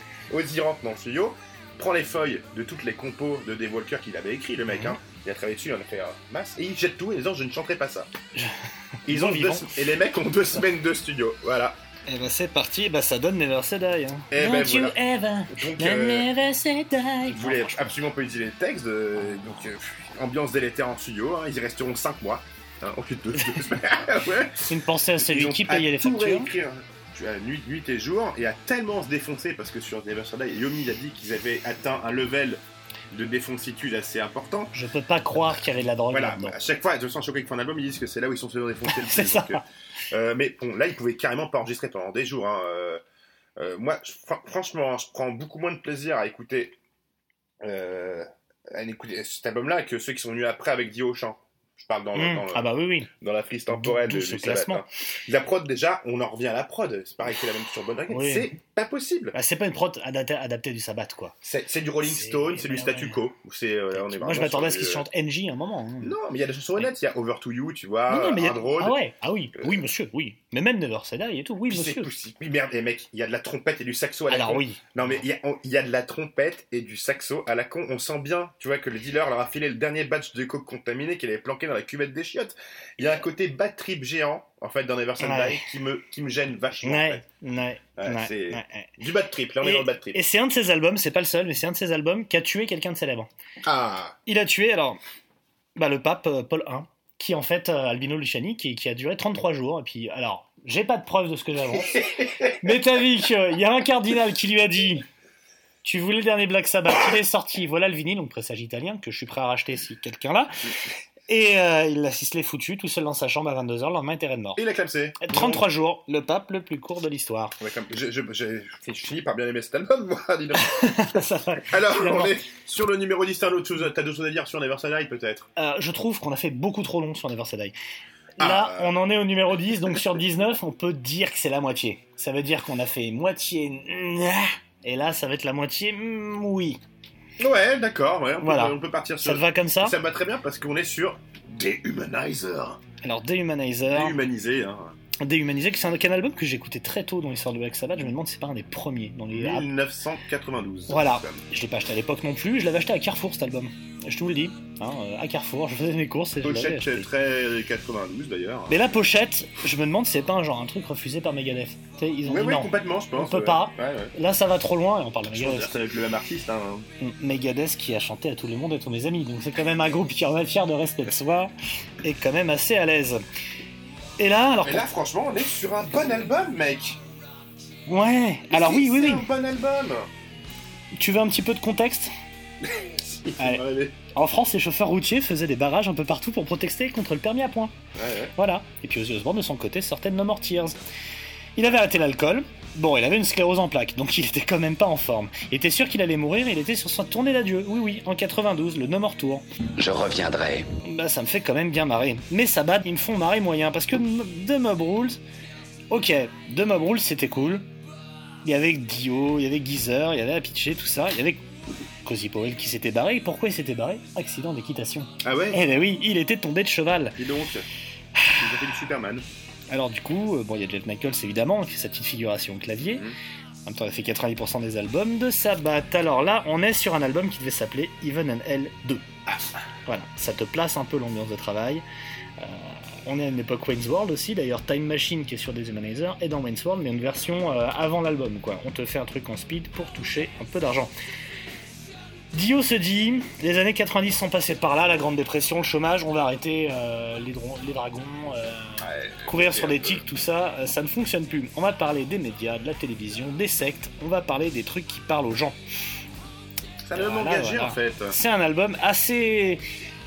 Est-ce que c'est l'album un peu Rage Against the Machine de, de Black Sabbath? Je vous laisse décider, mais c'est le premier album dont on parle dans ce classement avec Ronnie James Dio au chant. Donc Voilà. on va peut-être euh, aussi éclaircir ce, ce- ce point-là. hein. Euh, éclaircissons Dio. Dio, c'est le, nain à la voix d'or. voilà, hein. c'est le Monsieur Burns du métal. C'est James Padovani. Je le vois bien avec ses petits doigts. Comme ça, ouais. Mais ce mec a une pure voix et a toujours été euh, impeccable dans Black Sabbath. Euh, C'est le meilleur chanteur techniquement de Black Sabbath. C'est le meilleur chanteur techniquement. Après là, alors moi cet album, il, pour est- il est moi, encore au top en 92. Ah ouais, ouais, faut clairement. mais, euh, clairement. Alors il commence à saouler avec son groupe, euh, Ouais. mais aussi parce que bah voilà, Donjons et Dragons en 90, ça saoule. Mais euh, pour moi, cet album, c'est du Candelmas. Exactement. Tu vois ce que je veux Ouais, dire ouais, L'ensemble est bien sombre, tu vois. Moi, je passe un bon moment à chaque fois que je Ouais. l'écoute. hein. After All, Ah ouais, bah, l'intro et tout. euh, Et mais là, je te ramène encore euh, ouais, Le Master of ouais. Insanity aussi, euh, c'est un bon produit. Hein. Computer pète, God. Ah, non, non, il y a des pures chansons. Ah, ça pète pas trois patins, Calard non plus. Non, non, j'ai dit des bonnes chansons, j'ai pas dit que je me le mettais tous les matins. Et pour moi, euh, pour moi, euh, j'ai rien d'autre à dire sur cet album. Eh ben non, d'ailleurs, C'est déjà bien. Numéro 9. euh, alors là, voilà, on, là, on en- là, on va quand même. euh, Là, on peut dire saut qualitatif Voilà. On dit saut qualitatif. The Mob Rules. Sans le The avant, c'est Mob Rules De, d'ailleurs. de Mob Rules. En fait, sur l'album, sur la chanson, il dit The Mob Rules, Mob Rules, mais en fait, c'est Mob Rules. Et nous sommes en 1981. Il est Voilà. sorti le 4 novembre 81. Voilà. Et ben c'est un bon album. Y a rien de ridicule. Hein. The Sign of the Southern Cross, euh, c'est tout, c'est grandiloquent, Ouais. c'est cool à chanter Oh, ce riff, ce riff, putain. Tu vois, tu, tu, tu te fais Ah, non, non. reluire, tu chantes The, The Sign of the Southern Cross, C'est bien ouais. quoi. Pour se branler. Et ça se rapproche un petit peu, comme ce que tu disais avant avec Humanizer, ça se rapproche pour moi de, de Candlemas et de Solitude à Eternus. Oui, oui, oui. cet oui, album oui. est Quand ces groupes-là qui font du doom un peu heavy, épique, suédois, tout ça, quand on dit c'est c'est du Black Sabbath, oui, c'est du Black Sabbath, mais un peu Dio quand même. Plus. Alors c'est quand même, c'est le premier album avec Vinny Appice, ça pitché, euh, parce que Bill Ward, bon bah, s'est fait virer parce qu'il est alcoolique. Alors bon, c'est vraiment l'époque où il buvait plus qu'un moteur de Xantia. parce hein, qu'il il le découvre, il le découvre pas qu'il est Non. alcoolique. Hein, là, Non, alors je pense que Bill Ward, virgule, alcoolique, virgule, gros terrain, je peux le dire pour pas mal d'albums. Mais donc il s'est barré, il y a Vinny Appice qui est là, donc là c'est le mec qui vient de Vanilla Fudge, hein. Mhm. Euh, c'est pas un manche, clairement. Euh, moi j'adore son jeu sur cet album, mais c'est un jeu Pumchak qu'on voit, mais c'est quand même Pumchak, c'est... Ah ouais. Il s'emmerde pas. Le fonctionnaire, du roulement. Il me raconte une histoire, tu vois, le homme maléfique, il est là, il est tout est. Il Ouais. raconte un truc, quoi. Il, il fait plus que chanter. Donc. Oui, euh, oui, oui, clairement, il puis habite merde, le quoi. truc. Il y a The Mob Rules. Ah, non, mais ouais. c'est une, c'est une, dans la, dans la pure chanson. c'est, Listen euh, to fools!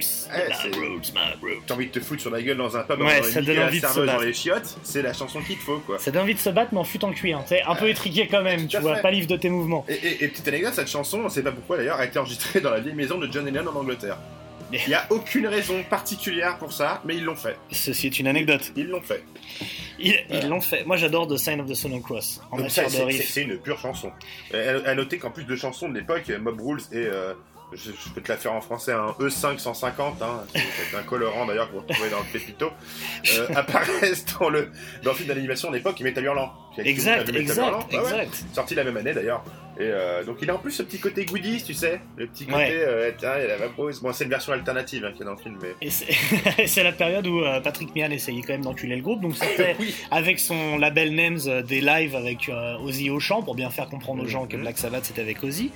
Et, Rules, bah, du coup, pâtit un peu de ça. Et en plus, comme au moment où ils préparaient leur, leur autre live qui allait sortir après, le Live Evil, euh, c'était vraiment la période où euh, Dio arrivait en douce la nuit pour monter les potards du chant, Ayomi la journée passait, descendait les potards pour qu'on entende la guitare. C'était juste plus possible. Donc, euh, on le dégage et on appelle Tony Martin au chenil, Et évidemment. voilà. Qui était, je crois, en train de. Des bergers allemands à cette époque-là. C'était- sa période berger allemand, 80, ouais. 80 bergers La période caniche était plus il est tard. passé dans les. Bon. Le 8, euh, Bon, le 8, la vraie saut qualitatif également. Heaven and Hell. Nous sommes en 1980 et voilà, on commence à parler sérieusement. On est sur du refrain fédérateur, en veux-tu, en voilà. Hein. Dio en mode patron. Est-ce que je te fais un petit contexte Ah, vas-y. Ah, j- ah oui, ah oui, Mathieu, un contexte. Un petit contexte. Le, le groupe sort d'une tournée catastrophique en 78, celle de Never Say Die. Euh, Ozzy a fait de la merde. Il boit des litres de sirop pour la toux. Il dort 24 heures d'affilée. Du coup, il le retrouve pas. Il rate des concerts. Enfin, une horreur. Une horreur. Et surtout, Van Halen en première partie, il en met la pile tous les soirs. Je crois que c'est le pire. euh. Je répète, le Van Halen te met la pile. Donc Ozzy se fait virer, euh, Bill Ward perd son père et sa mère dans le même mois, Ouais. Ayomi se fait jeter par sa femme, c'est pas la joie. Ah ouais, c'est... on est bien là. Non, on n'est pas bien. Et à ce moment-là, t'as Don et Sharon Arden qui se disent on va un petit peu euh, s'occuper du management, et les gars, on est là, tout ça. Ils proposent Dio. C'est euh, c'est Sharon, future Madame Sharon, la future Madame Osborne, qui, a, Dio. qui a proposé Dio. Parce qu'elle adorait. euh, Elle adorait. euh, Elf. euh, Et non, Rainbow, c'est Rainbow, exact. Les fans Bon. de Rainbow. Dio, c'est le nabo à la voix d'or, hein, il a fait Elf, il a fait Rainbow, euh, mais bon, en vrai, on le connaît tous parce qu'il chantait sur la pub Tesser, Love, Love, Love is All.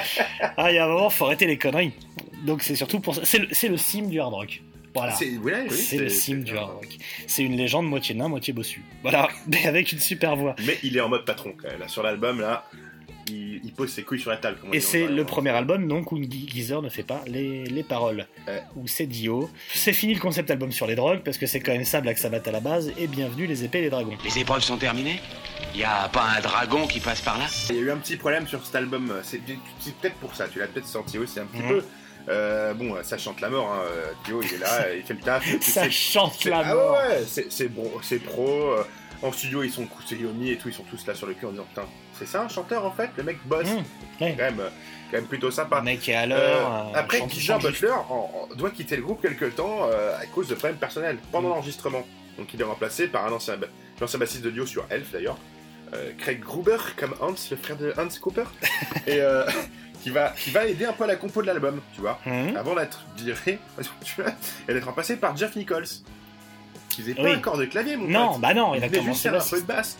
Et donc il arrive, et Butler revient quelques temps après pour finaliser les compos, mais juste avant d'enregistrer. Hein. Et Nichols part là au clavier, et, et donc c'est là où tu vas entendre des petites tapes de clavier d'ailleurs que moi je trouve super sympa. Ouais, ouais, sur non, non, carrément, carrément. Et, et- et franchement, euh, Wishing Well, les, les lignes de basse de Guy Butler, tu Ouais, ouais, ouais, non, d'accord. non, moi je trouve que tout est consommable sur l'album. Après il y a peut-être des petites carottes pas cuites que tu mets sur le côté de l'assiette. tu Oui, vois. Et tu Le break moisi sur non Dayun. Ah, ça c'est pas possible. Mais, mais après, ça redevient super goûtu, tu vois. C'est il y a- c'est sur la même sur la même chanson. Die Young, la fin est Oui, géniale. oui, non, non, non, non. Putain de chanson. Non, Donc tu vois, voilà, il y a des Bon. petits trucs que t'aimes pas les carottes à la vapeur, t'aimes pas les, ouais, tu. Bah, tu manges que t'as envie de manger. Voilà. Ceci étant dit, c'est vrai que je viens quand même de craquer mon PEL pour le First Press japonais Ah de cet album. Donc, si, si, je l'ai, je l'ai chopé chez Rock'n'Roll Voltage que je vous conseille si vous voulez payer très cher vos albums. Alors, et après, bon, on va pas se mentir, Mathieu. Si si tu le passais sur la sur la frise du sable, c'est là, c'est à ce moment-là, sur Emmanuel, que, que le virage Ivy putassier ouais, grand public a été amorcé. Et très honnêtement, moi je pense que c'est à partir d'Evan Halen que Black Sabbath n'aurait plus jamais dû s'appeler Black Sabbath et aurait dû Oui. tout simplement utiliser ce nom de oui, Evan Van Halen Halen. à partir de cet album-là. Et du coup, j'aurais peut-être plus aimé, c'est vrai. C'est Je- vrai que je pense aussi. que ça aurait euh, été totalement différent. Je pense que ça aurait été un putain de truc parce que ça aurait été Evan Halen et pas Black Sabbath. Mais par contre, Donc, qu'on soit clair, je le trouve largement meilleur que Never Die. Le classement l'indique, mais voilà, alors que il est il meilleur. est meilleur. Ça revient au même que les gens qui me disent je préfère la trilogie Star Wars avec Natalie Portman parce qu'elle est super machin. Non, Qui dit ça y, a- il y a des gens. Balance des noms. je balance un ami à moi qui s'appelle Munchouz. Voilà. Numéro Donc, 7. Le numéro 7, et là, bon. on est Technical Ecstasy. Technical Ecstasy. Mais moi je vais te dire. c'était- 1976 là-dessus. Oh, je te fais un petit contexte. Ah, Allez, j'aime je les te fais un petit contextes. contexte. Contexte, moi. 1975, le Hard Rock Summer. C'est la fin de l'âge d'or. Ça devient pompeux, vulgaire, le punk vient de naître. Pour Black Sabbath, c'est le moment d'avancer. Fini les conneries de magie noire. Ayomi engage un ami à lui au clavier, tandis que Ozzy, qui aime bien foutre la merde, porte un t-shirt Blizzard of the Oz. Ah ouais. Voilà, en disant j'ai envie de faire un album solo, je vais l'appeler comme ça, j'ai peut-être pas assez dans Black Sabbath. Bon, ils vont tous à Miami pour enregistrer, en mode la plage et tout, alors t'en as deux au studio. Hein, Geezer et Ayomi, t'en as deux au pub. Ward et Ozzy. Dans leur studio, t'as quand même les Eagles qui enregistrent Ouais, dans ouais. la pièce d'à côté, tu vois, on est là-dedans. Et moi, cet album, bah, j'ai pendant longtemps, ah là là, c'est de la merde, machin, tout ça, j'en voulais pas. Et en fait, plus je l'écoute, C'est un pur album. eh ben, plus je l'aime. Eh ouais. En fait, c'est un album où se côtoient des trucs cool et des trucs un peu plus Ah, je gênants. suis bien voilà, avec on est là-dedans. Parfois, c'est un peu rock à papa. Tu sens que les mecs, euh, pff, bah, ils ont trop d'impôts à payer, donc du coup, euh, ils envoient des trucs. Même Bastric Kids, qui a des côtés cool, bah, elle m'en touche une sans faire bouger l'autre. Mais putain, il y a Gypsy. Ouais. Et Gypsy, ou Dirty Woman, évidemment. Dirty Woman, pas- Dirty Woman qu'ils ont joué hein, lors de la dernière tournée, donc du coup, lors du dernier concert. Euh, Il a- ils l'ont joué. Ils l'ont joué. Ils l'ont joué, ils l'ont joué. Dirty Woman, c'est une chanson qui avait sa place dans le set de Sabbath bah, depuis cette époque-là. C'est un- C'est c'est une ça. chanson qu'ils ont joué en live à peu près euh, chaque fois. Et c'est rare, C'est devenu un classique qui est sur Technical Day. C'est un putain de classique, Dirty Woman. J'ai- vérifié. pute, hein, euh, Sur, sur la dernière tournée, c'est la seule chanson en dehors du fameux euh, Big 6 des tout à 6 fait, albums qu'ils ont truc, joué. Ouais. ouais. Donc pour te dire, voilà. Et qui a toujours été placé dans le set. hein, Voilà. euh, Après, t'as truc genre She's Gone un peu au clavier et tout, c'est un peu. Ouais, ouais. Voilà. Bon, là, là sur, sur Technical comme tu disais, hein, on est. Ozzy, il était plus dans l'éventualité de faire autre chose hein, avec d'autres musiciens pendant la conception de l'album. Et, et- mais surtout que tu précises pas, c'est qu'il est plus du tout tout seul dans sa tête à ce moment-là parce qu'il se fait interner. Oui, avant la oui, de il y a eu l'internement. Il va à l'asile de Stafford Country, s'il te plaît, à côté du chenil d'un mec qui s'appelait Tony Martin, tu vois. Qui était dans Là, sa tu- période des pagnols bretons. Hein. À ce, moment-là, ouais. C'était Ça se vendait c'est bien. 76. Et donc là, euh, tu vois, tu dis, ah, c'est mal barré quand même. Hein Alors on est même pas- si quelquefois tu vois euh, l'album me fait penser comme tu disais hein, euh, truc à papa ça fait penser à du à, The, du, à du The Who Ouais. il y a des passages Du quoi sur euh, du qui Euh, sur Backstreet Kids tu vois ou Gypsy hein, notamment euh, qui est putain de solo là, sur- Ouais, moi j'adore ce solo.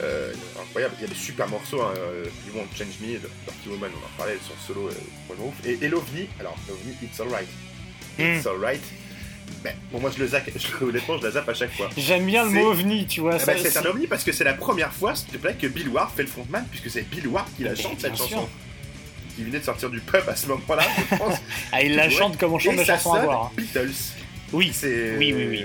Voilà, c'est c'est un morceau des Beatles. Hein. Osbourne est très fan Je pense qu'à ce moment-là, Ozzy devait être en train de peindre sa cellule capitonnée avec son caca. Mais euh, bon, On l'a tous fait. Écoute, et, et Technical, moi, il y a un truc pourquoi je kiffe cet album, c'est ça permet à Yomi de faire entendre. alors, je pense que peut-être parce que eh, justement Ozzy était internet à ce moment-là, mais toute sa palette de, de guitaristes, il fait entendre tous les talents qu'ils peuvent faire la, la classique. Euh, je pense que c'est l'album peut-être qu'il a eu le plus de plaisir à jouer, moi. Et- ouais, je vois ce que tu la- veux de, dire. de grade pur et dur. hein, je C'est pas hein. juste du serial riffing Non, euh, comme il a fait avant, qui est moi ce que j'adore. village du riff, il Ouais, est inspiré euh, sur All Moving Parts, il utilise vraiment tu vois, tout le truc Mm. qu'il peut faire. Et franchement, on entend à quel point ce mec est un, est un putain de guitariste sur Technical Ecstasy, tu l'entendais déjà avant, mais là, Ouais. C'est Et si t'es si c'est un guitariste qui, euh, qui veut Voilà. euh, qui veut découvrir le voilà Technical Ecstasy, c'est peut-être ce qu'il y a de mieux. On est ah, c'est- d'accord. c'est c'est peut-être, tu vois, c'est bon, ça, Bah. ça sauve l'album aussi hein, de la Parce qu'il y a des gens- être une catastrophe Oui. l'album. hein. Ah bah c'est une pièce que tu jettes en l'air, ça tombe d'un côté ou de l'autre. Hein. C'est pas trop mal tombé. Et on, on en parle.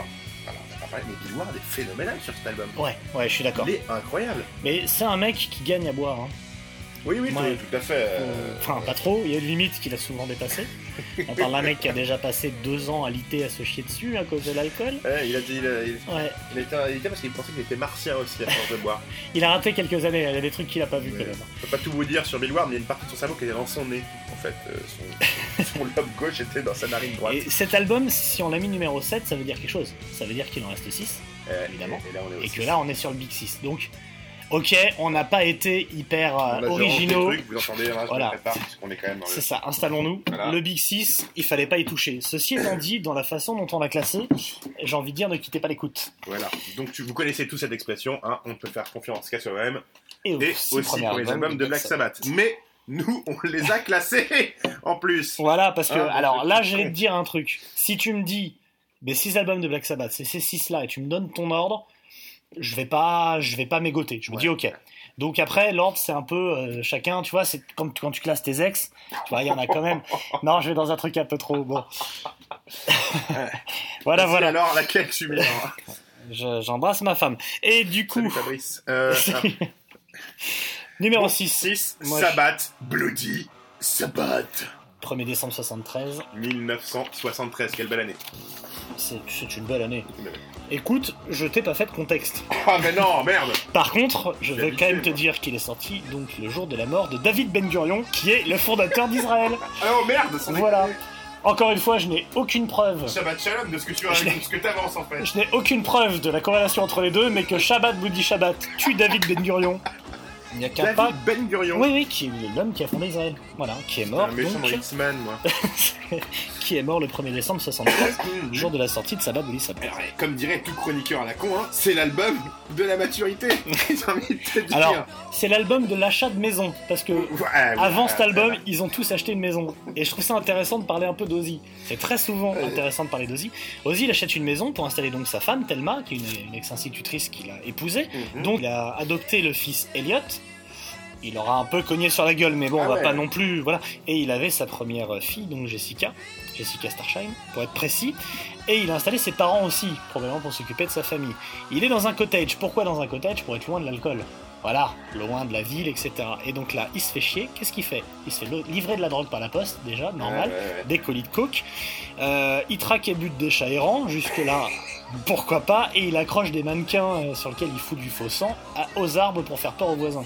Faut dire que tout le village porte plainte contre lui. Ils en peuvent plus, tu vois, c'est l'horreur. T'as Ozzy comme voisin, c'est l'angoisse. Sabbath Bloody Sabbath, ils ont décidé d'aller le réenregistrer là où ils avaient fait pour volume 4, donc à. Bel Air à Los Angeles. Problème, et il y a le piano de, Stevie Wonder qui prend toute la place. Du coup, ils peuvent pas rester. Et puis bon, avec la coke, l'alcool, ça marche pas. Ils retournent en Angleterre et ils trouvent un vieux manoir en Pays de Galles, pardon, pas en Écosse, qui s'appelle le Clearwell Castle. Et ils décident d'aller composer là-bas. Et là-bas, c'est n'importe quoi. C'est-à-dire que Ayomi déjà est sûr d'avoir vu un fantôme, du coup il trouille de, de marcher dans les couloirs tout seul. Qu'est-ce que font les autres? Ils se cachent derrière des rideaux, tu vois, ils foutent des fils à des objets pour les faire bouger pour que l'autre fasse un arrêt cardiaque. Allez sur du Scooby-Doo. quoi. Ah bah, C'est- ça, à la fin Ouais, tu, tu lèves le masque et c'était Ozzy le méchant. Voilà, et Ozzy évidemment qui s'est endormi près de la cheminée, son pied a pris feu, il a failli foutre le feu au manoir. On est dans une période, ça va pas. C'est pour ça qu'on aime. Je crois que c'est pour ça qu'on aime Black Sabbath. C'est pour tu vois ce genre de C'est clair. quoi. De... C'est clair. Bon, après, l'album est enregistré à, à- à Londres, une fois qu'ils l'ont composé. Et là, il y a Yes dans le bureau d'à côté. Donc, Rick Wakeman, euh, Wakeman euh, passe un petit peu poser des claviers sur sa bracadabra. Euh, et il y a aussi euh, cette légendaire anecdote de Led Zeppelin qui passe au studio. Ouais. Et tout le monde jamme tous ensemble. Euh, un projet enregistré sous le nom de Black Zeppelin, mais dont Yomi n'a jamais sorti les bandes. On est tous à se dire, ça doit être le truc le plus incroyable du monde. Non. Si c'était le cas, il aurait sorti les bandes pour payer ses impôts. Je pense que c'est de la merde. Non, mais Voilà. Sabbath Bloody Sabbath. J'adore la pochette, j'adore cet c'est- album. c'est l'une de plusieurs. C'est sûrement la plus belle pochette. Euh... De Sabbath Sabbath. Ah, écoute, oui. Après. tout cet album, je Mais oui, putain. Euh, Le riff de Sabbath Bloody Sabbath. Fou. Et on est, on est là, tu vois, quand ça sort en 73, là on est sur. on- faut le. Sabbath se forme en 69 et leur album sort en 70. Là on est en 73. Ouais. On est déjà. Alors vois, on est à la fois. tu vois le truc on est à la fois trois ans après, Voilà. trois ans et demi, à la fois, euh, putain. Et, euh, donc là, on est sur. Ils viennent d'enchaîner 4 albums, les mecs, déjà. Ils sont tournés non-stop depuis qu'ils ont commencé, euh, avec très peu de période d'or au milieu. Hein. Ils se défoncent non-stop, surtout depuis 3 ans. Euh, carrément, il y a Ah des petits avions qu'ils ont qui, à ce moment-là, hein, qui sont affrétés pour leur faire venir leur coke depuis l'Amérique centrale. on Alors, va parler de volume 4. Ah, voilà. Ils en peuvent plus. Donc ils font cette petite période de repos où ils s'achètent des maisons C'est ça. à côté de Chenil. Hein, pour dormir. euh, Bon, oui, on n'a pas parlé de Tony mais- Ah, Tony Iommi, alors Tony, alors Tony Martin est dans le nous. Ouais. Tony Iommi, c'est même pas acheté une maison, du coup, il a emménagé dans Ouais, le ouais. euh, manoir aristocrate de Susan Snowdon, sa femme de. Ah ouais Ouais. Ah oui, il est, Euh, il qui- est lord, non et- Alors, il est pas encore lord, mais par contre, il épouse une nana euh, qui est la, la nièce du photographe de la reine. Donc de Lord Snowdon, qui lui est lord. Euh, et d'ailleurs, pour l'anecdote, à son mariage, c'est John Bonham le témoin, et il rentre à l'hôtel sur la musique fluff de, de Sabbath Bloody Sabbath. Il nique tous sa femme, non? Et je pense que ça Ouais, finit en partout c'est avec de la coke partout. Et donc voilà, là tu vois, ils- ils- ces pas là ils en peuvent plus. À part cette Ah bah. période, tu vois. euh, Non, mais c'est clair qu'ils sont, ils sont, non, mais ils sont à bout. Alors, physiquement la, rincés. la petite période de repos, donc ils achètent les baraques, ils prennent Mm. tous un peu soin de leur famille. Et, et, et très honnêtement, ah, voilà, il m'appelle. Oui, Tony Martin. Je ne Nah, tu vois, période. En, en 84, c'était sa période espagnol breton. C'est Oui, en il a 81, précisé. euh. Benjamin. Merci, Tony. Salut. Et donc, euh, Juliette, il te répond pas pour cette raison, on est en train d'enregistrer. donc là, ils en peuvent plus. Hein. euh, C'est vrai, la petite période de repos qui fait beaucoup bien. Et ça se ressent sur Sabbath Body Sabbath Ouais, parce que il y a un côté ressources. c'est- déjà, c'est un album. L'album est travaillé, abouti. Mm. euh, les mélodies sont vachement recherchées. Le son aussi, hein. On recherche du- d'un son un peu différent. J'aime ce son. Il y a un espèce, un côté un peu prog, tu vois, sur ça. Oui, oui, oui, bien sûr, bien sûr. T'as le rajout intelligent de clavier, c'est la première fois, c'est le premier, le premier groupe de hard à avoir utilisé un clavier. Mec, Alors, euh, après le mec il va me dire Deep Purple, non. Non, Non, mais alors, de je hard, pense voilà. c'est le premier à utiliser un synthé. Euh, Killing Yourself to Die, cette chanson est imparable. Et puis, et puis c'est un conseil qu'on peut donner aux jeunes gens qui nous écoutent. Tout à fait, et je pense que dans, dans ce qu'on peut rappeler, on va pas dire, pourquoi c'est les papilles du métal, euh, Black Sabbath, euh, influencé euh, pas que des groupes de métal euh, ou hard. Moi, cet album, je pense qu'il a influencé des groupes comme Tool, comme euh, des trucs comme, euh, peut-être plus bien après, euh, Unistream, toutes ces Ouais, non, mais bien le, sûr. Le son fait que, était, on est en 73, mon pote. Hein. Mais ça s'agirait de grandir. avec leur caca à l'époque. ça s'agirait de Ça grandir. s'agirait de grandir. Non, c'est un pur album. C'est un pur album. Pur Ça riff, ça riff. Même s'il y a de l'expérimentation, Are You, ça me donne envie de conseiller la reprise de Godsnake, Ouais, qui tout est à énorme. fait. ouais. Et, et cette chanson, en fait, c'est du doom à, euh, c'est du doom au vocodeur et au, et au synthé, quoi. C'est, c'est mortel. C'est faisable, en fait, et c'est très bien fait. J'adore cet album. Et bien, on est au numéro 5, et là, bon, on Là- est sur... on n'était pas d'accord tous les deux, mais bon, on a, fait, on a, on a dû s'arranger. hein. On, est, sur, le, volume, volume 4. le volume 4. Ouais. Voilà. Cet Et album, alors en, ma- en matière de contexte, moi il me régale. Parce que là, Black Sabbath commence à avoir un peu d'argent. On est obligé, de, je suis désolé, de parler Oui. cocaïne. Alors là, on est obligé. Désolé les enfants, de- de- voilà. mais on est obligé de parler cocaïne. Alors, les mecs s'achètent des Rolls. Alors, Ozzy à l'époque s'achète une Rolls, enfin qui rachète d'ailleurs à Geezer, si je dis pas de bêtises, ou à Ward, je sais plus. Il rachète la Rolls. Il a pas le permis, évidemment, il sait pas conduire, mais sa femme va accoucher, du coup il l'amène en Rolls à l'hôpital, où il emboutit tout le quartier. On en est là. Hein. Parce qu'évidemment, il était, il était rincé. Euh, alors, c'est un album fait à la coke. Ouais, on, est dire. désolé hein, pour. euh, il- c'est indissociable. Hein, Ah bah, on le peut pas, médicament de Cyril. Hanouna et Jean-Luc Delarue. C'est euh, le Dolly Pie. Hein, Ils donc sont- euh. Ils sont à Bel Air, euh, donc à Los Angeles. Ils ont une pure baraque. En fait, c'est simple. Il y a 75 000 dollars de, de, de budget. La, la moitié, moitié. c'est la baraque. L'autre moitié, c'est la drogue. La moitié du budget de l'album a servi à financer de la drogue. C'est ça. Voilà. C'est exactement ce que dit Geezer. On a dépensé la moitié du budget en coke et l'autre moitié dans le studio, juste pour voir combien de temps on pouvait y rester. Ça se tente? Ayonu N'empêche. dit J'avais jamais touché un piano de ma vie. Je rentre dans le studio, il y en a un. J'appuie sur les touches, boum, je compose Changes. Alors forcément, il se la raconte, mais c'est beau. L'album au départ devait s'appeler Snowblind, évidemment, rapport à la drogue. Mais Vertigo a dit on va se défendre, on va se détendre, j'essaye d'en vendre, c'est non. Et donc du coup, à court de titre, comme c'est le quatrième, il appelle Volume 4. Mhm. C'est un album qui est génialement absurde. C'est-à-dire que pff, ça riff, mais ça riff. C'est un scandale. Mais en même temps, on est sur des gamins qui, qui gueulent, euh, enfin qui, qui murmurent cocaïne derrière sur des riffs, euh, qui remercient Coca-Cola dans leur, dans, dans leur euh, crédit. Enfin, c'est un album d'enfants défoncés qui ont envie de, qui ont envie de faire des cons, quoi. Tu vois? Mais par contre derrière, euh, Mais ils étaient tellement défoncés, tu vois. Yomi a enregistré la chanson FX, hein, Ouais. FX, hein, nu, devant tous les et- autres. exactement. Là, oui, oui. Qui ont- et ce qui, en ayant hein, pris, selon, selon Ozzy, ce qui, est, ce qui servait de. Qui était à l'époque la drogue la plus forte qu'il n'ait jamais prise. C'est-à-dire que la, pour eux, c'est la, cou- la coke la plus pure qu'ils ont jamais prise. Et donc, dans le métier, on appelle ça un petit coup de chose qu'il a eu, ami Tony. Le studio entier, paraît-il, sentait le kérosène. La coke passait par les ailes des avions, ça sentait l'essence, le kérosène. C'était un petit Cessna qui leur a fait de la scène à cette époque-là. Alors, en quoi cette un- La surconsommation, C'était un flic d'ailleurs, un flic corrompu. Tout à fait, c'est un flic corrompu. Alors, on dit, on parle pas de la coke juste pour rigoler, hein, c'est la surconsommation de coke a joué un rôle essentiel sur cet Ah, album. bah, là on est. Tes pieds au plancher. Ah bah on est on est sur un album où en matière de d'accordage bas euh, de, de alors FX par exemple t'en parlais Mmh. FX le bruit un peu dissonant qu'on entend c'est la, la croix en fer Ah ouais, euh, qui tape sur les cordes Ah ouais. c'est voilà et les mecs disent c'est génial tapons partout et font- on fait un- on fait une interview avec ça Tout est plein de balles. Ça se plie dans Super tous les note, mon pote. Mais non, mais attends, super note attends. ce riff Je, je- t'en parler parce que vas-y vas-y c'est, c'est- tout est speed. Même les moments calmes, en fait, ils sont speed. mais c'est, vraiment ça. c'est les d'Ionomy, ça dégouline de poudreuse. C'est surréaliste. Parce que l'album, qui est finalement ultra blues dans le fondement, euh, qui s'apparente à une espèce de jam géante. Euh, Il est pied au plancher, tu sens le crispement des mâchoires, tu vois, sur Tomorrow's Dream, tu vois. T'entends Ah, ça grince des dents. Ça grince des dents. Tout est tendu comme un string. Les riffs sont crus, tu vois, je les appelle, moi, c'est les riffs Carpaccio pour moi, tellement c'est cru, tu les ça. Le basse batterie, tu vois, c'est Ward et, et ils se regardent, c'est celui-là qui baissera les yeux en premier. Non, mais tu, C'est tu sens Un album de Kaira. La tension. Alors, la prod dit à un moment, attendez les loulous. voilà, hein. Là, ils te foutent là-dessus, ils vont te foutre au milieu. Change et FX qui sont les deux, en plus, qui sont des morceaux Les deux accalmies. Histoire de calmer, tu vois, tout le monde, parce que tu te dis, c'est une couscoussière, c'est pas à péter le truc. Au début du scud, tu sens le. C'est plus possible, quoi. Puis la cinquième piste de l'album. Super. Alors, Supernote, moi, je... alors, je la rapprocherais de- de- d'un- d'une chanson de Ozzy en solo qui s'appelle Crazy Train. Oh. C'est. Non, mais je t'explique pourquoi. Pour moi, c'est les deux chansons qu'il faut faire écouter à ton fils si tu lui fais faire du cirque. Parce que c'est un truc. C'est parfait pour sauter dans tous les sens, tu vois. Tu fous un trampoline, tu mets ton tu, tu, tu fous Supernote et ton gamin, blim, blim, blim, Ah, saute. mais là, Ah je sais pas, ils ont dit, non, mais dans ta face, quoi. Non, mais c'est quoi ce Reprends une paille, c'est pour moi.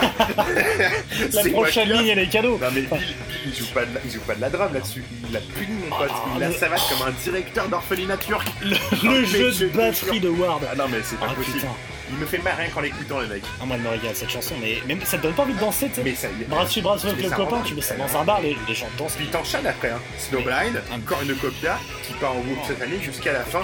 En fait, c'était une influence, je pense, majeure pour, pour nombre de groupes, euh, Volume 4, dans, qui ont puisé directement dans le son rentre dedans et le fait d'envoyer plein de balles comme ça. Des groupes comme Church of Misery, euh, euh, Iron Fire, de ce que tu veux. Des, Personne euh, s'en cache, mais cet album-là, il est à 200%. cet album-là, les mecs ont fait, ont fait du stoner, mais on vous laisse inventer ça plus tard, quoi. Oui, on vous met ça. ça. là, il suffira juste de le déterrer et d'y aller, quoi. Non, c'est un pur album. Alors pour info, euh, enfin pour, l'ane- pour l'anecdote, moi je le possède en vinyle, je pense à, je pense à, First Press, que j'ai chopé en Angleterre. Il y a, il est un peu abîmé devant parce que je pense que les, ils ont dû s'en servir à l'époque, je pense que ça devait servir de... Enfin, je peux pas vous dire, vous faites... Mais bon, il y a des petites traces dessus, quoi. Ouais, je pense que. On le lâchera tout à l'heure, monsieur. Euh, Non, mais on a l'impression que quelqu'un avec une carte bancaire a tapoté à certains Ah, mais ils endroits auraient, un peu cet album, ils trop- auraient dû le vendre, je pense, avec un, un pailles. Avec un pochon et des tailles. Ah, ouais, ouais. Bon voilà, bon c'est volume 4 pour moi, et moi c'est l'un de mes, honnêtement, hein, l'album que je prends plus de plaisir. Toi, tu l'aurais mis plus Ah, haut. moi je l'aurais mis plus haut. Moi, je l'ai pas mis plus haut à cause du numéro 4 qui Ouais. arrive derrière. C'est un sabotage Sabotage Un sabotage 28 juillet 75, j'ai de nouveau un petit contexte. Ah, ah, ça faisait longtemps. Là, ils sortent du California Jam. Je sais pas, vous avez tous vu cette vidéo avec l'espèce d'arc-en-ciel derrière. Il y a 250 000 personnes devant. Ouais, C'est ouais. un concert de fou malade. C'est un peu le Woodstock de ces, de ces années-là. C'est dans les 5 ans plus tard. Euh, Mian les a bien entubés comme il faut. Donc les mecs ont pas un rond. Ben, tout ce qui est sorti avant, on leur dit non mais vous êtes pas vous êtes pas propriétaire du droit de vos albums. Euh, ah euh, les royalties, mais vous êtes tout dépensé en cocaïne, chers amis. bon, pas d'argent. Euh, ils portent plainte contre Mian, qui gagne son procès. Du coup, ils doivent lui verser de l'argent. Et le premier manager, donc qui était un mec qui savait rien faire, qu'ils avaient embauché, avait porté plainte aussi et gagne 30 000 livres, 35 000 livres sur leur dos. Donc du coup, Ah ils ouais, sont ouais. ruinés de chez ruinés. Ils doivent de l'argent à tout le monde. Ils peuvent même pas payer les traites de, de leur procès, quoi. Donc euh, ils vont en studio et décident d'appeler l'album Sabotage parce que pour eux, ils ont été littéralement sabotés. Et tu t'en aperçois directement sur la pochette. Et la pochette qui est également un sabotage, Sabotage. puisque pour l'anecdote, ils avaient commandé des habits noirs et menaçants pour être hyper sombres, genre c'est du sabotage, on est vénère, on est devant un miroir et tout. Les habits ne sont jamais arrivés, donc ils ont trouvé un pyjama, une robe de chambre, des habits de la, la, me- la meuf qui faisait le ménage, et, et c'est n'importe quoi. Devant un miroir. euh, Cette pochette n'a aucun sens. C'est l'une des pires pochettes jamais Je crois qui en génial. Et, voilà. Euh, et cet album, je crois que pour le décrire, il n'y a rien d'aussi intéressant que de dire que je l'ai fait traîner dans ma voiture pendant un an et on l'a écouté en boucle au Roadburn par J'étais exemple. là. J'ai fait 500 km en écoutant que cet album-là. Et et t'as fait tous les allers-retours en Roadburn en écoutant All in the Sky. Alors, alors c'est quand même la plus grosse baffe d'intro de tous les temps. Mec, t'es en 75. T'arrives dans un mag, tu te dis, ah tiens, je vais. Il y a LP de Black Sabbath. Black. Sabbath, sabotage, tu vois la pochette déjà, tu fais un effort. Ouais, tu dis ok, bon, ça va qu'il est en on m'en a parlé, euh, j'ai un pote qui a un chenil à côté de chez moi, il m'a dit d'écouter ça. Donc tu rentres chez toi, tu le fous sur ta platine, tu montes le son. Parce que pourquoi? Parce qu'il y a un tout petit blanc. Et il y a un truc, un, Il y a un on, entend un mec hurler, un instrument tomber, Tu te, dis, tu te dis, tiens, c'est ma platine, j'ai Ouais. dû faire mal à la réglage, Tu tu, mets du plus coup fort. tu montes le son. Ouais, ouais. Parce que. Et là, qu'est-ce qui se passe dans ta gueule? T'as All in the Sky qui te. Non Et mais. une bifle, tu prends une bifle. Ah mais c'est. Peter North est de retour, il te gifle. Non mais Un c'est sûrement pote. le. C'est le plus beau départ de, de, Ah, de- c'est la folie. de l'histoire. Bah, c'est le jingle de notre émission. C'est la raison pour laquelle on s'appelle Trolling the Le mec, Sky. sérieux, je pense que j'aurais fait un bond en arrière, tu vois, la Marty McFly dans Retour vers le futur. Non, mais franchement. non, mais tu. Mais c'est complètement ça. Et cet album, il déchire de A à Z. Ah, Alors, de, de A, il déchire de A à Ah, O, ah, ah, et après de W à Z, parce qu'il y a quand même un ou deux morceaux en, en phase B un peu moins Non, bien. mais Don't Start, Mais c'est putain de fin là. Et De Vrit, moi j'adore De Vrit, le dernier morceau. Et, écoute De Vrit, t'as l'impression qu'Ozzy il te gronde. Il t'engueule. Il te dit t'as pas rangé tes chaussures, range ta chambre. Mais il te gronde, mec il t'engueule. Là, mais Symptom of the Universe. euh, mais ça doit être l'album le plus, le plus brut de décoffrage du Sab. Tu vois, c'est. C'est d'une violence. ça avec volume calme, mais là, c'est rentre dedans, c'est bas du front. Hein. Mais Alors là, c'est- ouais, là, c'est- là, c'est t'es méchant. Vraiment... C'est méchant métal. ouais. Je pense qu'ils étaient vraiment vénères, en fait. Ah ouais, je pense Euh, qu'il était fâché. Tout est plombé, lourd, violent. Je pense que c'est euh, c'est aussi violent que les fringues qu'ils ont sur la pochette. hein. C'est, euh, C'est aussi violent que leur style vestimentaire. Et pour l'avoir écouté à peu près 74 000 fois dans ta voiture, Putain. Am I Going Insane? Tu l'écoutes en boucle, tu deviens, Ouais, tu deviens tu vraiment deviens fou. vraiment taré. Et à cette question, Ozzy, je réponds oui, Oui. mon pote, t'es devenu fou. Merci. Qu'est-ce que c'est LSD. Non, très bien. Le numéro 3. Numéro 3, alors numéro 3 c'est pareil, si tu me dis 1, 2, 3, 3, 2, 1, 3, 1, 2, je, je m'en fous là. Là tu me demandes de choisir entre mon père et ma mère. Parce que ce qu'on va faire là, on va mettre un, tru- un truc qui se fait pas trop. On a mis en numéro 3, On a mis Black Sabbath. on a mis Le Black Sabbath. premier. On a mis le premier album. Mais c'est- on va vous expliquer pourquoi après. Mais bon, en effet, Black Sabbath, c'est Black Sabbath. Il peut pas normalement se retrouver en numéro 3 vu que c'est eux qui ont inventé le son. C'est la création, c'est- le premier. C'est le souffle premier. Mais. Tu, ah, tu, Ouais, on- tu contextes ou pas quand même? Ah, Allez, mais contexte, contexte, un il est- petit contexte. Non mais déjà c'est un, Un album sorti un vendredi 13. Un album sorti un vendredi 13. Nixon était président. Euh, ras-le-bol de la guerre du Vietnam, tu vois, au cinéma on jouait Patton, on jouait MASH, c'était vraiment guerre du Vietnam partout. Et à Birmingham il faisait moche. C'est pourquoi? Parce que c'est Birmingham. Parce qu'il fait toujours moche à Birmingham. Non, vraiment, n'y allez pas. Et, euh, et là, et là, tu l'entends, la cloche lointaine, l'orage, la pluie, et la 6 minutes 18 de gamme pentatonique, de tempo, de mort rampante, Black Sabbath, l'album, le truc qui va changer la musique à tout jamais, qui va me changer à tout jamais. Derrière ces notes, c'est Emperor, c'est Obituary, c'est Cathédrale, c'est Slip, c'est Blue Spills, c'est ce que tu sais, c'est un océan de Ivy prêt à déferler. Je suis désolé, j'ai honte. Et, et cette pochette sur, sur- sur- avec cette fille mystère- Est-ce que tu sais que cette fille qui joue la sorcière, elle s'appelle Louise? J'en ai connu. Ouais. c'est- Ils ont du mal à la retrouver parce qu'elle venait à leur concert. C'est une fille qui s'appelait Louise. Alors, c'est le prénom de ma fille, hein, c'est pour ça que. Voilà. Parce que j'ai réussi à me reproduire. comme ça. Et, euh, La coque, toujours. Ouais, c'est, c'est- pour l'époque, c'est révolutionnaire dans, dans, dans j'invente un mot, hein, la sombritude, j'ai envie de te dire. Hein, C'est- parce que les, les- que ce soit les textes ou la musique, rien n'a été joué d'aussi dark. Alors, on Ah peut non, parler de Coven qui est avant, mais mais qui était pas. Mais personne n'a entendu en plus à cette époque, on va se- pas se mentir. Donc Sabat crée ce son de qui est dans ton contexte, hein, que tu vas nous expliquer. Ce qui est dans ce contexte de guerre du Vietnam. Non, ce- la, la première chanson, elle est, elle est sombrissime, elle est oufissime. Ah, c'est c'est Et- black, c'est c'est- Et elle te place, elle te place que Black Sabbath va créer, c'est le métal en fait, tout simplement.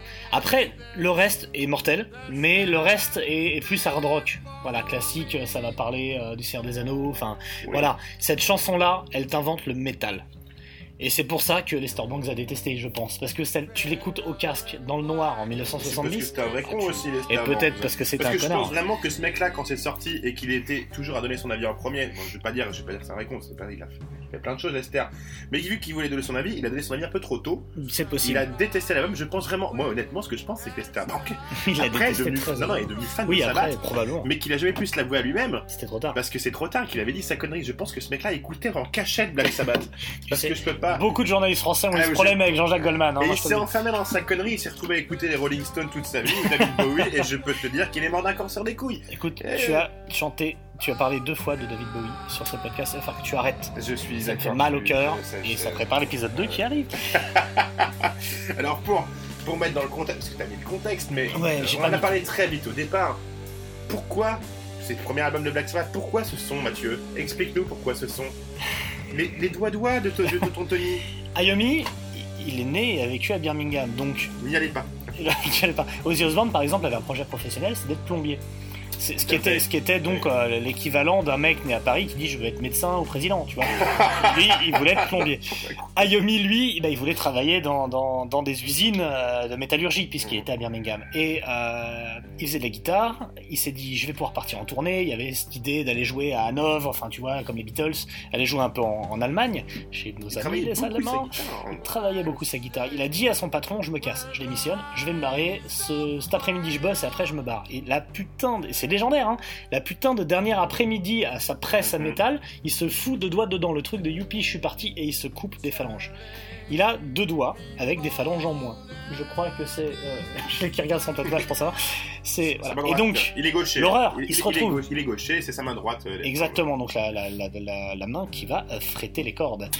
À l'hôpital, quand il s'en rend compte et tout, c'est l'horreur, je peux plus jouer, tout ça. Et là, il a un ami à lui qui lui dit Mais c'est pas vrai, il y a un type, Django Reinhardt, qui a fait ça. Alors, fais comme lui, mets-toi des bouts de Babybel au bout des doigts et trouve une façon de, de, de pouvoir jouer tes cordes. Figure-toi que c'est son patron, hein, c'est le patron de l'usine. Ah, c'est le dit patron de l'usine. Qui pas un était, ami, qui était un gypsy. qui était, qui était un gitan, par un mec qui survit à Birmingham, qui, quoi. qui lui a dit euh, Je sais que tu fais la guitare, mais n'abandonne pas, écoute ça. Il lui a filé carrément le, le vinyle. Dit, C'est exactement. Écoute ça. Quand il a écouté, euh, et, il lui a pas dit d'abord. Et euh, il a dit Mais c'est oui, Ouais, c'est un dit, guitariste, incroyable. Et il fait Oui, mais lui, lui, il a deux doigts, ce mec-là. C'est ça. Et il y arrive. Et Ayomi a dit ok. Il a mâché du Babybel, il a mis ça au bout. et il s'est dit il faut quand même que je me désaccorde un peu. Et ce son de guitare, ce ouais, désaccordage vient de là. C'est-à-dire que c'est encore un truc inventé par erreur. hein, un peu comme le sida. Il, il se désaccorde pour avoir des, les, les cordes un peu plus molles, parce qu'il a trop de sensibilité au bout des doigts, donc euh, du coup, vu qu'il a moins appuyé, euh, ça, fait, ça crée ce son De- vibre, qui est lourd, Ce qui est... son de feignant. Voilà, ce son de- Et il a inventé le métal comme ça. Voilà. Et, et cet album, cet album en plus il en existe deux voire trois parce qu'il y a l'album sorti en Angleterre, il y a l'album sorti aux États-Unis, il y a l'album qu'on connaît tous sorti après avec un coup il y a Evil Woman dessus, un coup il y a pas, euh, il y a The Warning à la place. Euh, Evil Woman, c'est une reprise d'un groupe euh, qui s'appelle The Crow, qui est un groupe US, et c'est pour ça qu'aux US ils l'ont pas sorti avec. Et alors là, peu de gens le savent, The Warning est également une reprise d'un groupe Oui, de tout blues à fait. ouais, ouais, qui s'appelle Enslaved Dunbar Retaliation. Et j'ai écouté le titre original first sur. YouTube, Mhm. et franchement, euh, bah, c'est le même. non, non, il est, il, est, il est intéressamment bien en blues, et, mais bon, j'aime beaucoup ce que Sabbath en a fait. C'est un album euh, vraiment cool, avec des purs titres, avec euh, NIB évidemment. hein, que je me suis fait tatouer sur le bras, c'est pour vous dire comme je l'aime ce titre. Voilà, après il y a des chansons où je suis un peu moins fan, il y a des trucs, il y, a des- il y a des moments un peu plus faibles. Mais putain, putain, quel album et quel premier titre. Et, et on est sur. Enfin, c'est un pivot, mais l'année l'année t'as t'as Led Zeppelin quand même qui ressort. Enfin, il y a Wall Wall of Love, Heartbreaker, c'était. a- Le virage a déjà commencé, tu vois, hard rock. euh, Ah, c'est une bonne période, on va metal. Mountain. Bah attends, dans la même année, euh, 70, t'as quand même Deep Purple, Uriah Heep, euh, Sabbath et Led Zeppelin qui sortent un truc. Toi, Là, c'est une année comme ça, c'est une année avec Tony Martin aussi qui ouvre son chenil. mais, mais pourquoi C'était en mille. C'est à c'était, l'époque sur du. euh, je sais plus. J'ai plus de nom de chien, Ouais. un chihuahua. Border Collier, comment dire. Du Labrador, il a euh, commencé avec du Mais, Labrador. mais pourquoi Alors, euh, c'est tous ces groupes-là, euh, non, groupes légendaires, hein, mais Sabbath ressort du lot. Ah bah. C'est- le, le- le son n'a rien à. C'est les, déjà, c'est les seuls à avoir ce son-là, savoir ce- cette espèce de d'ambiance un peu glauque. euh, et c'est pour ça que Sabbath est l'inventeur du métal et oui. le, le groupe le plus important dans l'histoire de la musique, Mathieu. Il faut le dire. Mais Il faut dire les choses. avec Santana, mais oui. je sais pas, j'aime beaucoup Santana. Vous êtes quoi? Oh On me donne tant de noms différents. Satan. Non. Appelle-moi papa. Figure-toi, c'est un album qui a été considéré comme sataniste quand il est sorti. Pourquoi? Bah, elle a son nib notamment. Déjà, il y a Nib, que les gens disent oui, ça veut dire Nativity in Black. Alors, Nib, ça veut dire euh, j'ai la les poils de barbe en, en queue de, de pinceau. qui, qui- qui est, qui est composé dans, du point de vue de Satan. Ouais, mais vraiment, Satan qui tombe qui- amoureux, c'est Ouais, un peu, ça, c'est ouais. rom-com avec Satan, j'adore Ah ça. ouais, complètement. Mais donc ouais, l'album sataniste et satanique en tout cas, tous les critiques disent ça, donc du coup tous les mecs un peu Satan, Ah, machin, Après, Crowley c'est l'achètent. C'est ce qui fait un peu le succès de Sabbath, mais les mecs sont tous catholiques, hein. Mais oui, clairement, c'est ça qui est, c'est ça qui est marrant, donc ils en ont vachement joué après. Mais cet album vraiment euh, fondateur, ben voilà, pièce euh, fondatrice, euh, pas d'Israël pour le coup, Venturion, mais du métal, qui nous amène au numéro 2, Ah, Au numéro 2, que Geezer Butler lui-même considère comme l'album le plus abouti de Black Sabbath, Master of Reality. c'est mon favori pendant très longtemps. Je, je connais cette théorie. 21 juillet 1971. Alors là, faut imaginer, à cette époque, alors c'est un peu des rockstars, mais, mais tu vois, pourri. C'est-à-dire que ils jouent dans des énormes salles, tout le monde les veut, mais ils ont un manager péraf qui dit Ouais, bah nous c'est 20 euros, enfin c'est 20 livres par tête. Du coup, euh, bah ils, ont pas d'argent. Et ils sont, et ils Ils sont surtout enflés. cons comme des balles à toi, Ah. non plus, euh, parce que là ils ressortent. bah, ils, ils sortent en 71, c'est juste un an après l'explosion de Brexit, ils sont encore un peu con-con. Enfin, Ouais. ils sortent de Birmingham, faut pas y aller. Ben voilà, y allez pas. Et, euh, et Ozzy, bon bah donc il y a un robinet autour du cou euh, comme collier. Euh, il fait des feux d'artifice dans les hôtels, donc t'as tes mecs qui sont allés faire chèque sur chèque pour réparer ces conneries. On en est là. Et surtout, gros carton qui vient parce que euh, mon album Paranoid, dont on n'a pas parlé, ce qui nous fait qu'on nique euh, un peu le, notre top parce qu'on vous a Ouais, dit voilà, en premier, mais vous l'aviez deviné. Euh, Il y a une infirmière qui se suicide euh, en laissant l'album Paranoid sur sa platine. Et donc là, ça fait un carton.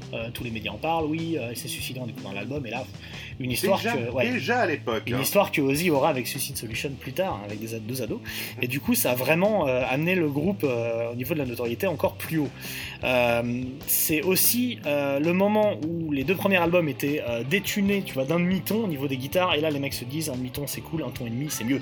Donc, boum il y a trois chansons, Children of the Grave, Lord of This World et Into the Void, qui ont, sont détunées d'un demi-ton. Et du coup, ça invente le Doom, tout simplement. Ça invente l'abysse. Ça invente le fond des chiottes. Le Doom tubique, hein, en plus, Le- hein, parce, que, parce que c'est des tubes. Ah bah hein. c'est Children of the Grave, mais mec... euh, Ah, mais en plus, c'est du tube très condensé, c'est que c'est pas des pistes à allonge, c'est tout- c'est un album de tubes, en fait. C'est. Ouais, Et c'est vrai. Euh, est- De toute façon, tu prends, tu prends tous les titres de chansons, t'as des groupes maintenant de métal qui s'appellent comme De toute ça. façon, oui, exactement, ouais. Mais ça commence, ça. l'album s'ouvre sur Sweet Lift. Donc, euh, alors, c'est Tony Iommi qui aspire un gros bang, hein, euh, on va pas se Oh, mentir. bon. On a toujours la drogue. Alors, on est obligé de dire, voilà, ça parle un, un un peu petit de peu, drogue. voilà. Euh, et ça part sur.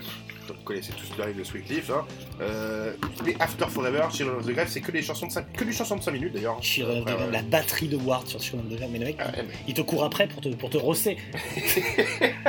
Donc, Solitude, Into the Void, c'est que du tube. C'est vrai que Sweet Du Leaf, tube tr- C'est du tube très condensé. On n'est plus dans, euh, dans ce qui était fait avec euh, euh, Paranoid ou Black Sabbath avant, parce que qui nous racontait quand même une histoire, tu vois, Mhm. ça s'allongeait, les solos. Là, c'est du tube. C'est sur du verse, chorus, verse, tu, ouais, ça envoie. Et cet album-là, je pense que, comme tu disais, mais une, c'est une influence pour tous les groupes euh, qui sont venus après de Stoner, machin truc. C'est l'album qui, a- de toute façon, qui a été le plus repris. Il y a un nombre de covers de, de ces chansons-là Bah, par des abyssal. mais c'est, Et euh, même, même des covers de pochettes, c'est-à-dire Master of Queen of- Brutality. Queen of Stone Age euh, utilisé pour. Bah, Master of Brutality Oui. de, Church of Misery, tu vas avoir euh, Masters of Mhm. Reality avec un S qui est un groupe entre guillemets stoner mais qui s'est créé, par un groupe de rock en tout cas en hommage à. Enfin, laisse Non, tomber. Ça a été, cou- ça a été couvert. Enfin, Sweet Leaf par exemple a été quoi Ugly Kid Joe ou euh, Hot Chili Peppers Candlemas, mais c'était des groupes que de, de, de- Into ça va the de Voice, c'est le, à- dernier morceau de Caius. ça va de Brutal Truth à Corrosion of Conformity en passant par Sleep, par euh, ça a été tout- tous les groupes Bien actuels ont repris Master of Reality parce que Master of Reality, les chansons qui sont dessus en tout cas, c'est c'est un putain de maître étalon. Ouais, C'est c'est la base quoi. Cet album est, est à mettre entre toutes les mains et écouter tous les jours, je pense. Oui, tout à Euh, fait. Moi, c'est- c'est- moi, je te mets après. Exactement.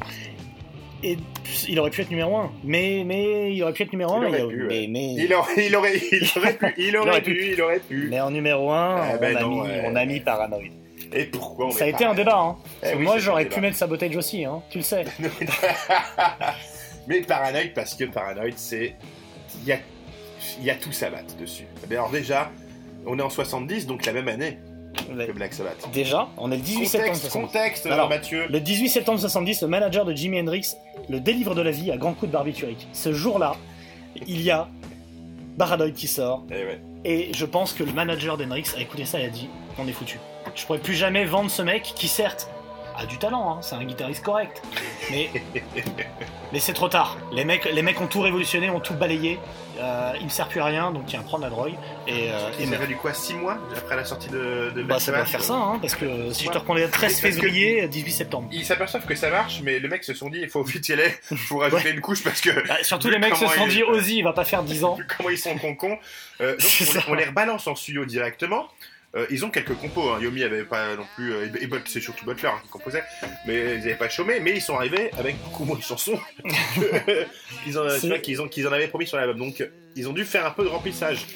Et paye ton remplissage. Bah, le Euh, remplissage, il, s'appelle Paranoid en fait. Voilà. Déjà. Qui a été composé en 20 minutes, top chrono, montre à la main. Non mais c'est vraiment, et c'est l'histoire de Smoke on the Water aussi. Ce qui est, ce qui est improbable, c'est que le hard rock, c'est bon, certes il y a des tubes, mais pas des tubes planétaires qui se passent, qui diffusés sur les radios, pas tant que ça. En tout cas en France, pas tant que ça. Et s'il y en a deux, c'est Smoke on the Water et Paranoid. Oui. Plus les Zeppelin, mais euh, qui est peut-être euh, moins hard rock pour plein de gens, enfin des gens qui sont pas du hard rock qui écoutent. Et ces deux titres-là sont deux putains de remplissage, composés à l'arrache Qui fait, qui fait 2 minutes 48. Et, Et, euh, comme sur le et qui a un riff, un riff de feignant. Moi j'adore Paranoid, mais c'est un riff de feignant, enfin, tu vois. Enregistré en one shot, il a écrit donc je dis 20 minutes, montre en main, ça a été enregistré en une fois et pressé. C'était. C'est ça, et qui est, qui est euh, l'une des chansons, alors il y, en a, il y en a des tonnes, de la, la grande spéciale d'Ozzy, c'est fais un riff, je chante en courant dessus. Je à te fais le riff, la mélodie vocale, c'est la même chose. Il, il aurait peut-être fallu attendre Dio pour qu'il trouve autre chose, quoi. C'est exactement ça, parce que la façon de chanter d'Ozzy, c'est que de se caler sur la guitare, euh, et hop, on court. la cavalcade, quoi. Et là, c'est vraiment l'époque où, euh, alors, ils étaient invités par des sectes à, à jouer euh, à la nuit des Valpulgis, euh, à, à Stonehenge et tout. Donc les mecs étaient en mode, faut qu'on fasse du Satan, mais quand même pas trop parce que ça nous fait peur. Et, et c'est comme ça qu'ils ont créé War Pigs. Si t'écoutes War Pigs, quand même, euh, Mhm. les, les paroles qui donc au début la chanson s'appelait euh, Valpurgis, c'est euh, euh, les généraux rassemblent leurs troupes comme les sorcières lors des messes noires. C'est- absurde. Mhm. C'est je veux parler de Vietnam, mais en même temps je dois faire du Satan. C'est, ça reste dans mon contrat. Et ça fait une des plus grandes chansons de tous les temps, je crois. fait. On ouvre, on- l'album ouvre avec War Pigs. hein. Ah, la- mais, non, mais la vie ouvre. Je crois que je suis né sur War Pigs. La vie ouvre avec- La vie ouvre avec War Pigs. Et tout simplement. ce- Cet album, pourquoi on l'a mis numéro 1 Donc je vous donne juste la track listing. Hein. Bon, c'est C'est ça. je vous la... mets l'album, t'as War Pigs, Paranoid, hein, on en a parlé. Ah, ouais. Donc là, tu te dis, t'es bien, on pourrait s'arrêter là. Planète Caravane, la, la planète des caravanes, c'est la l'hymne des manouches. Ouais, c'est- on est, euh, Donc là, Yomi fait voir quand même que c'est un petit peu un bon guitariste, hein, qu'il a joué un peu avec la joué un peu avec quoi. Euh, Iron Man, hein, Le, le- le nom, le surnom. Jean, Jean Riff, comme on l'appelle. Jean. Iron Man qui veut dire Jean-Yves. Tu, tu, tu side, donc tu, tu tournes ton petit vinyle, hein. Electric Funeral, Fébrilement. Hein, Fébrilement, ouais. Electric Funeral, End of Doom, Rat Salad, qui est une instrumentale, bien sûr, et Fairies Wear Boots. Boots. Voilà, bon, donc je crois que, hein, Voilà, voilà, tout est dit. Le nombre de groupes qui ont été, faits- qui ont été faits après ont, ont- ont eu un choc sur une chanson de Paranoid, qui ont décidé de faire leur groupe là-dessus. C'est-à-dire que Jerry Cantrell d'Alice in Chains, il a fait Alice in Chains à cause de End of Doom. Et qui voulait exactement faire ça. Et écoutez ça, j'ai je veux faire ça. Il, veut, il voulait faire ça, et donc Alice in Chains est passé sur End of Doom. Il a fait une chanson un peu modifiée de ça dès le départ.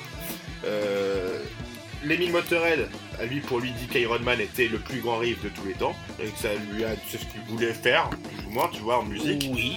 Hein, et Kerry King de Slayer, lui, il cite euh, Electric Funeral comme, pour lui, le, plus, le riff le plus monstrueux qui soit jamais sorti d'une guitare. Tu Des, des références. Voilà, bon, on est sur du petit euh, du pignouf, quoi. Pour lui, la vie sans cocaïne est presque une découverte. C'est un peu comme la vie sans télé pour certains.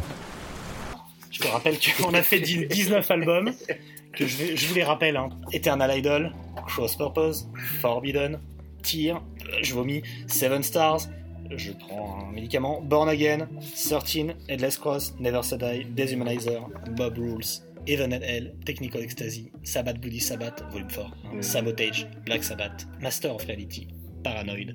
C'est l'histoire de la vie, du bonheur, de la merde. Tout à fait. comme, comme ta vie, quoi. Comme ta vie à toi. Mon enquête vient enfin d'aboutir à une conclusion stupéfiante. bah oui, je, je, je Ah, préfère une petite conclusion. Vas-y, Alors. concluons. Tony Martin. Alors, alors, voilà, je vais te poser une question. Euh, quelle est pour toi, La race de chien. Si tu devais adopter un chien, tu prendrais quelle race? Est-ce que tu est-ce que adopterais Tony Martin ou un chien? Conclue-moi ça. Non, mais voilà, bon, euh, qu'est-ce qu'on pourrait dire de plus euh, sur Black Sabbath? C'est que pour, voilà, pour nous, Black Sabbath, pour moi, hein, pour toi aussi, je pense, ça, ça va jusqu'à Evan O'Neill. Evan O'Neill fait plus. euh, alors, comme on l'a dit, ils auraient dû s'appeler après Evan O'Neill. Voilà, Bah oui, plus s'appeler Black Sabbath. C'est pas que je refuse de les écouter, c'est juste que quand je te parle et que je te dis Black Sabbath c'est énorme, tu peux pas me dire bah non, écoute, ça c'est de la merde. Non, quand je te dis Black Sabbath, je te parle des 6-7 premiers albums quoi. Bien sûr. 6 et demi. Et, et- et dans toutes les recherches après, bon, qu'on a fait, je suis allé, je suis allé, je suis allé trifatouiller un petit peu, et j'ai remarqué un truc, pour moi qui est fondamental, c'est que toute la période de Martine, parce que j'écoutais les albums, tu vois, je suis allé voir un petit peu sur YouTube et tout, euh, les commentaires des gens Mhm. sur les albums de Martine, ils trouvent tous que c'est génial, que Martin est un grand chanteur, que ce sont des grands abats de Black Sabbath. Toutes ces personnes-là sont d'origine hispanique. Voilà, c'est ma conclusion. Euh, je, n'ai rien à dire derrière. il, a, il a une fanbase euh, en Amérique du Sud surtout, hein, bon, Ouais. c'est Brésil, Mhm. enfin pas Brésil, c'est compliqué. Euh, Amérique centrale, beaucoup Mexique et tout. Ils sont tous fans de Tony Martin. Alors est-ce que ce sont des éleveurs de chiens? Est-ce que je ne sais pas Je peux pas te. Moi, j'ai remarqué que ce sont dans les pays qui ont pendant très longtemps au XXe siècle subi des dictatures Ouais, que ouais. aujourd'hui Tony Martin est respecté. Ah, bien. Voilà. Black Sabbath, on va, pourrait vous recommander plein d'albums. D'ailleurs, on vous a dit ceux qui étaient pas recommandables et ceux recommandés. Mais est-ce que Sam, t'as un truc que t'as envie de recommander qui te fait penser à Black Sabbath, un groupe ou quelque Ah, en groupe, tu veux dire en, descendant euh, chose Ouais, en descendant par exemple. Ah bah oui.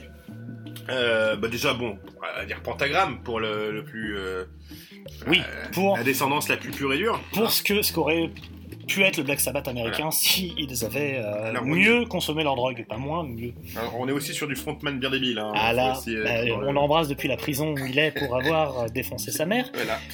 Euh, défoncé dans le. faire défoncer dans le sens violence. Voilà. Euh, non, qu'est-ce qu'on pourrait le conseiller? Ben, Forcément, euh, Sleep, Holy Mountain. Euh, qui, pour Yomi, c'est Yomi l'a dit de lui-même, de sa propre bouche, de sa propre moustache, était euh, ce qui, pour lui, le rapprochait le plus. Était la descendance la plus ouais. directe de Black Sabbath, pourquoi ça a été formé? Voilà. Oui, c'était important, je pense, de citer Sleep. Voilà, sinon tu as Church of Misery, hein, qui est carrément utilisé aussi, pareil.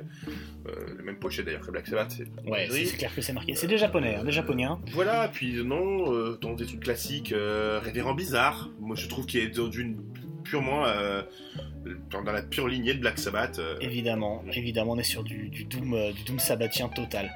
Moi, j'ai, moi, j'ai deux recommandations à faire qui sortent un petit peu de, de cette filiation Ah. où là, j'aurais pu en, citer des milliers. J'en ai une en plus qui va d'actualité avec euh, donc la mort de Charles Bradley, qui est un, un soulman euh, découvert sur le tard parce qu'il a commencé sa carrière à 62 ans après avoir pas mal galéré et qui a, ce que j'aime chez lui, c'est que c'est de la motante qui pue la défaite, quoi. Et Vraiment, ça pue la souffrance. Et il a fait un album qui s'appelle Changes, sur lequel il y a une reprise de la chanson Changes de Black Sabbath, que je trouve, je n'ai pas peur de le dire, meilleure que l'original encore. Voilà, donc je vous conseille de l'écouter, et rip à ce bonhomme, petit ange parti trop Très tard. belle recommandation, Mathieu. Voilà, Euh, et j'en ai une deuxième encore plus improbable, c'est un film de Gustave Carven et Benoît Delpine qui s'appelle Near Death Experience, qui est un film alors que j'adore mais que je reverrai pas deux fois parce que c'est là c'est un film euh, voilà qui fait souffrir mais qui est génial avec euh, l'insupportable Michel Houellebecq mais qui joue très bien hein, le déchet pathétique qu'il est. Et, euh, et dans le film il joue un type qui travaille dans un centre d'appel qui fait un burn-out et qui décide d'aller mourir. Du coup il va en montagne pour mourir et euh, il y a Planète Caravan qui lui sert de BO euh, lorsqu'il est en phase de spleen Ouais. et, euh, et il y a Warpix qui, qui lui sert de BO quand il a envie vraiment de mourir. Et il fait toute une danse improbable en haut de la montagne sur Warpix. Et franchement, quand je l'ai vu au ciné, on était quatre métalleux euh, en train de dormir, en train de mourir devant le film. Et quand Warpix est arrivé, tout monde était debout, on était comme des fous. Voilà, je vous conseille de regarder Near Death Experience pour voir du Sabbath. C'est pas le seul endroit où il y a du Sabbath au cinéma, mais celui-là, il est assez improbable. Et on, se, on ne saura que vous reconseiller, re-reconseiller, re-re-reconseiller, ou si vous l'avez vu ou pas vu d'ailleurs, Spinal Tap.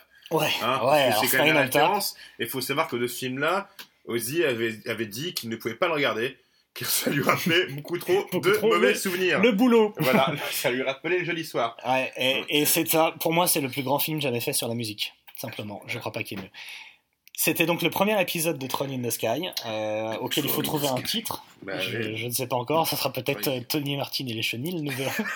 et nous allons nous retrouver dans quelques semaines, enfin dans une heure pour nous, euh, pour un épisode 2. euh, De Tits, parce que l'abréviation de Troll in the Sky, in the Sky, c'est Tits. Et dès l'épisode 2, nous aurons un invité. On vous en dit pas plus Ah, pour parler d'un ouais. sujet brûlant, dont le titre est encore à définir. Je vous souhaite euh, un, bon, un bon ce que vous faites, puisque vous pouvez nous écouter quand vous voulez. Et à bientôt. À bientôt, la semaine prochaine. Je reviendrai.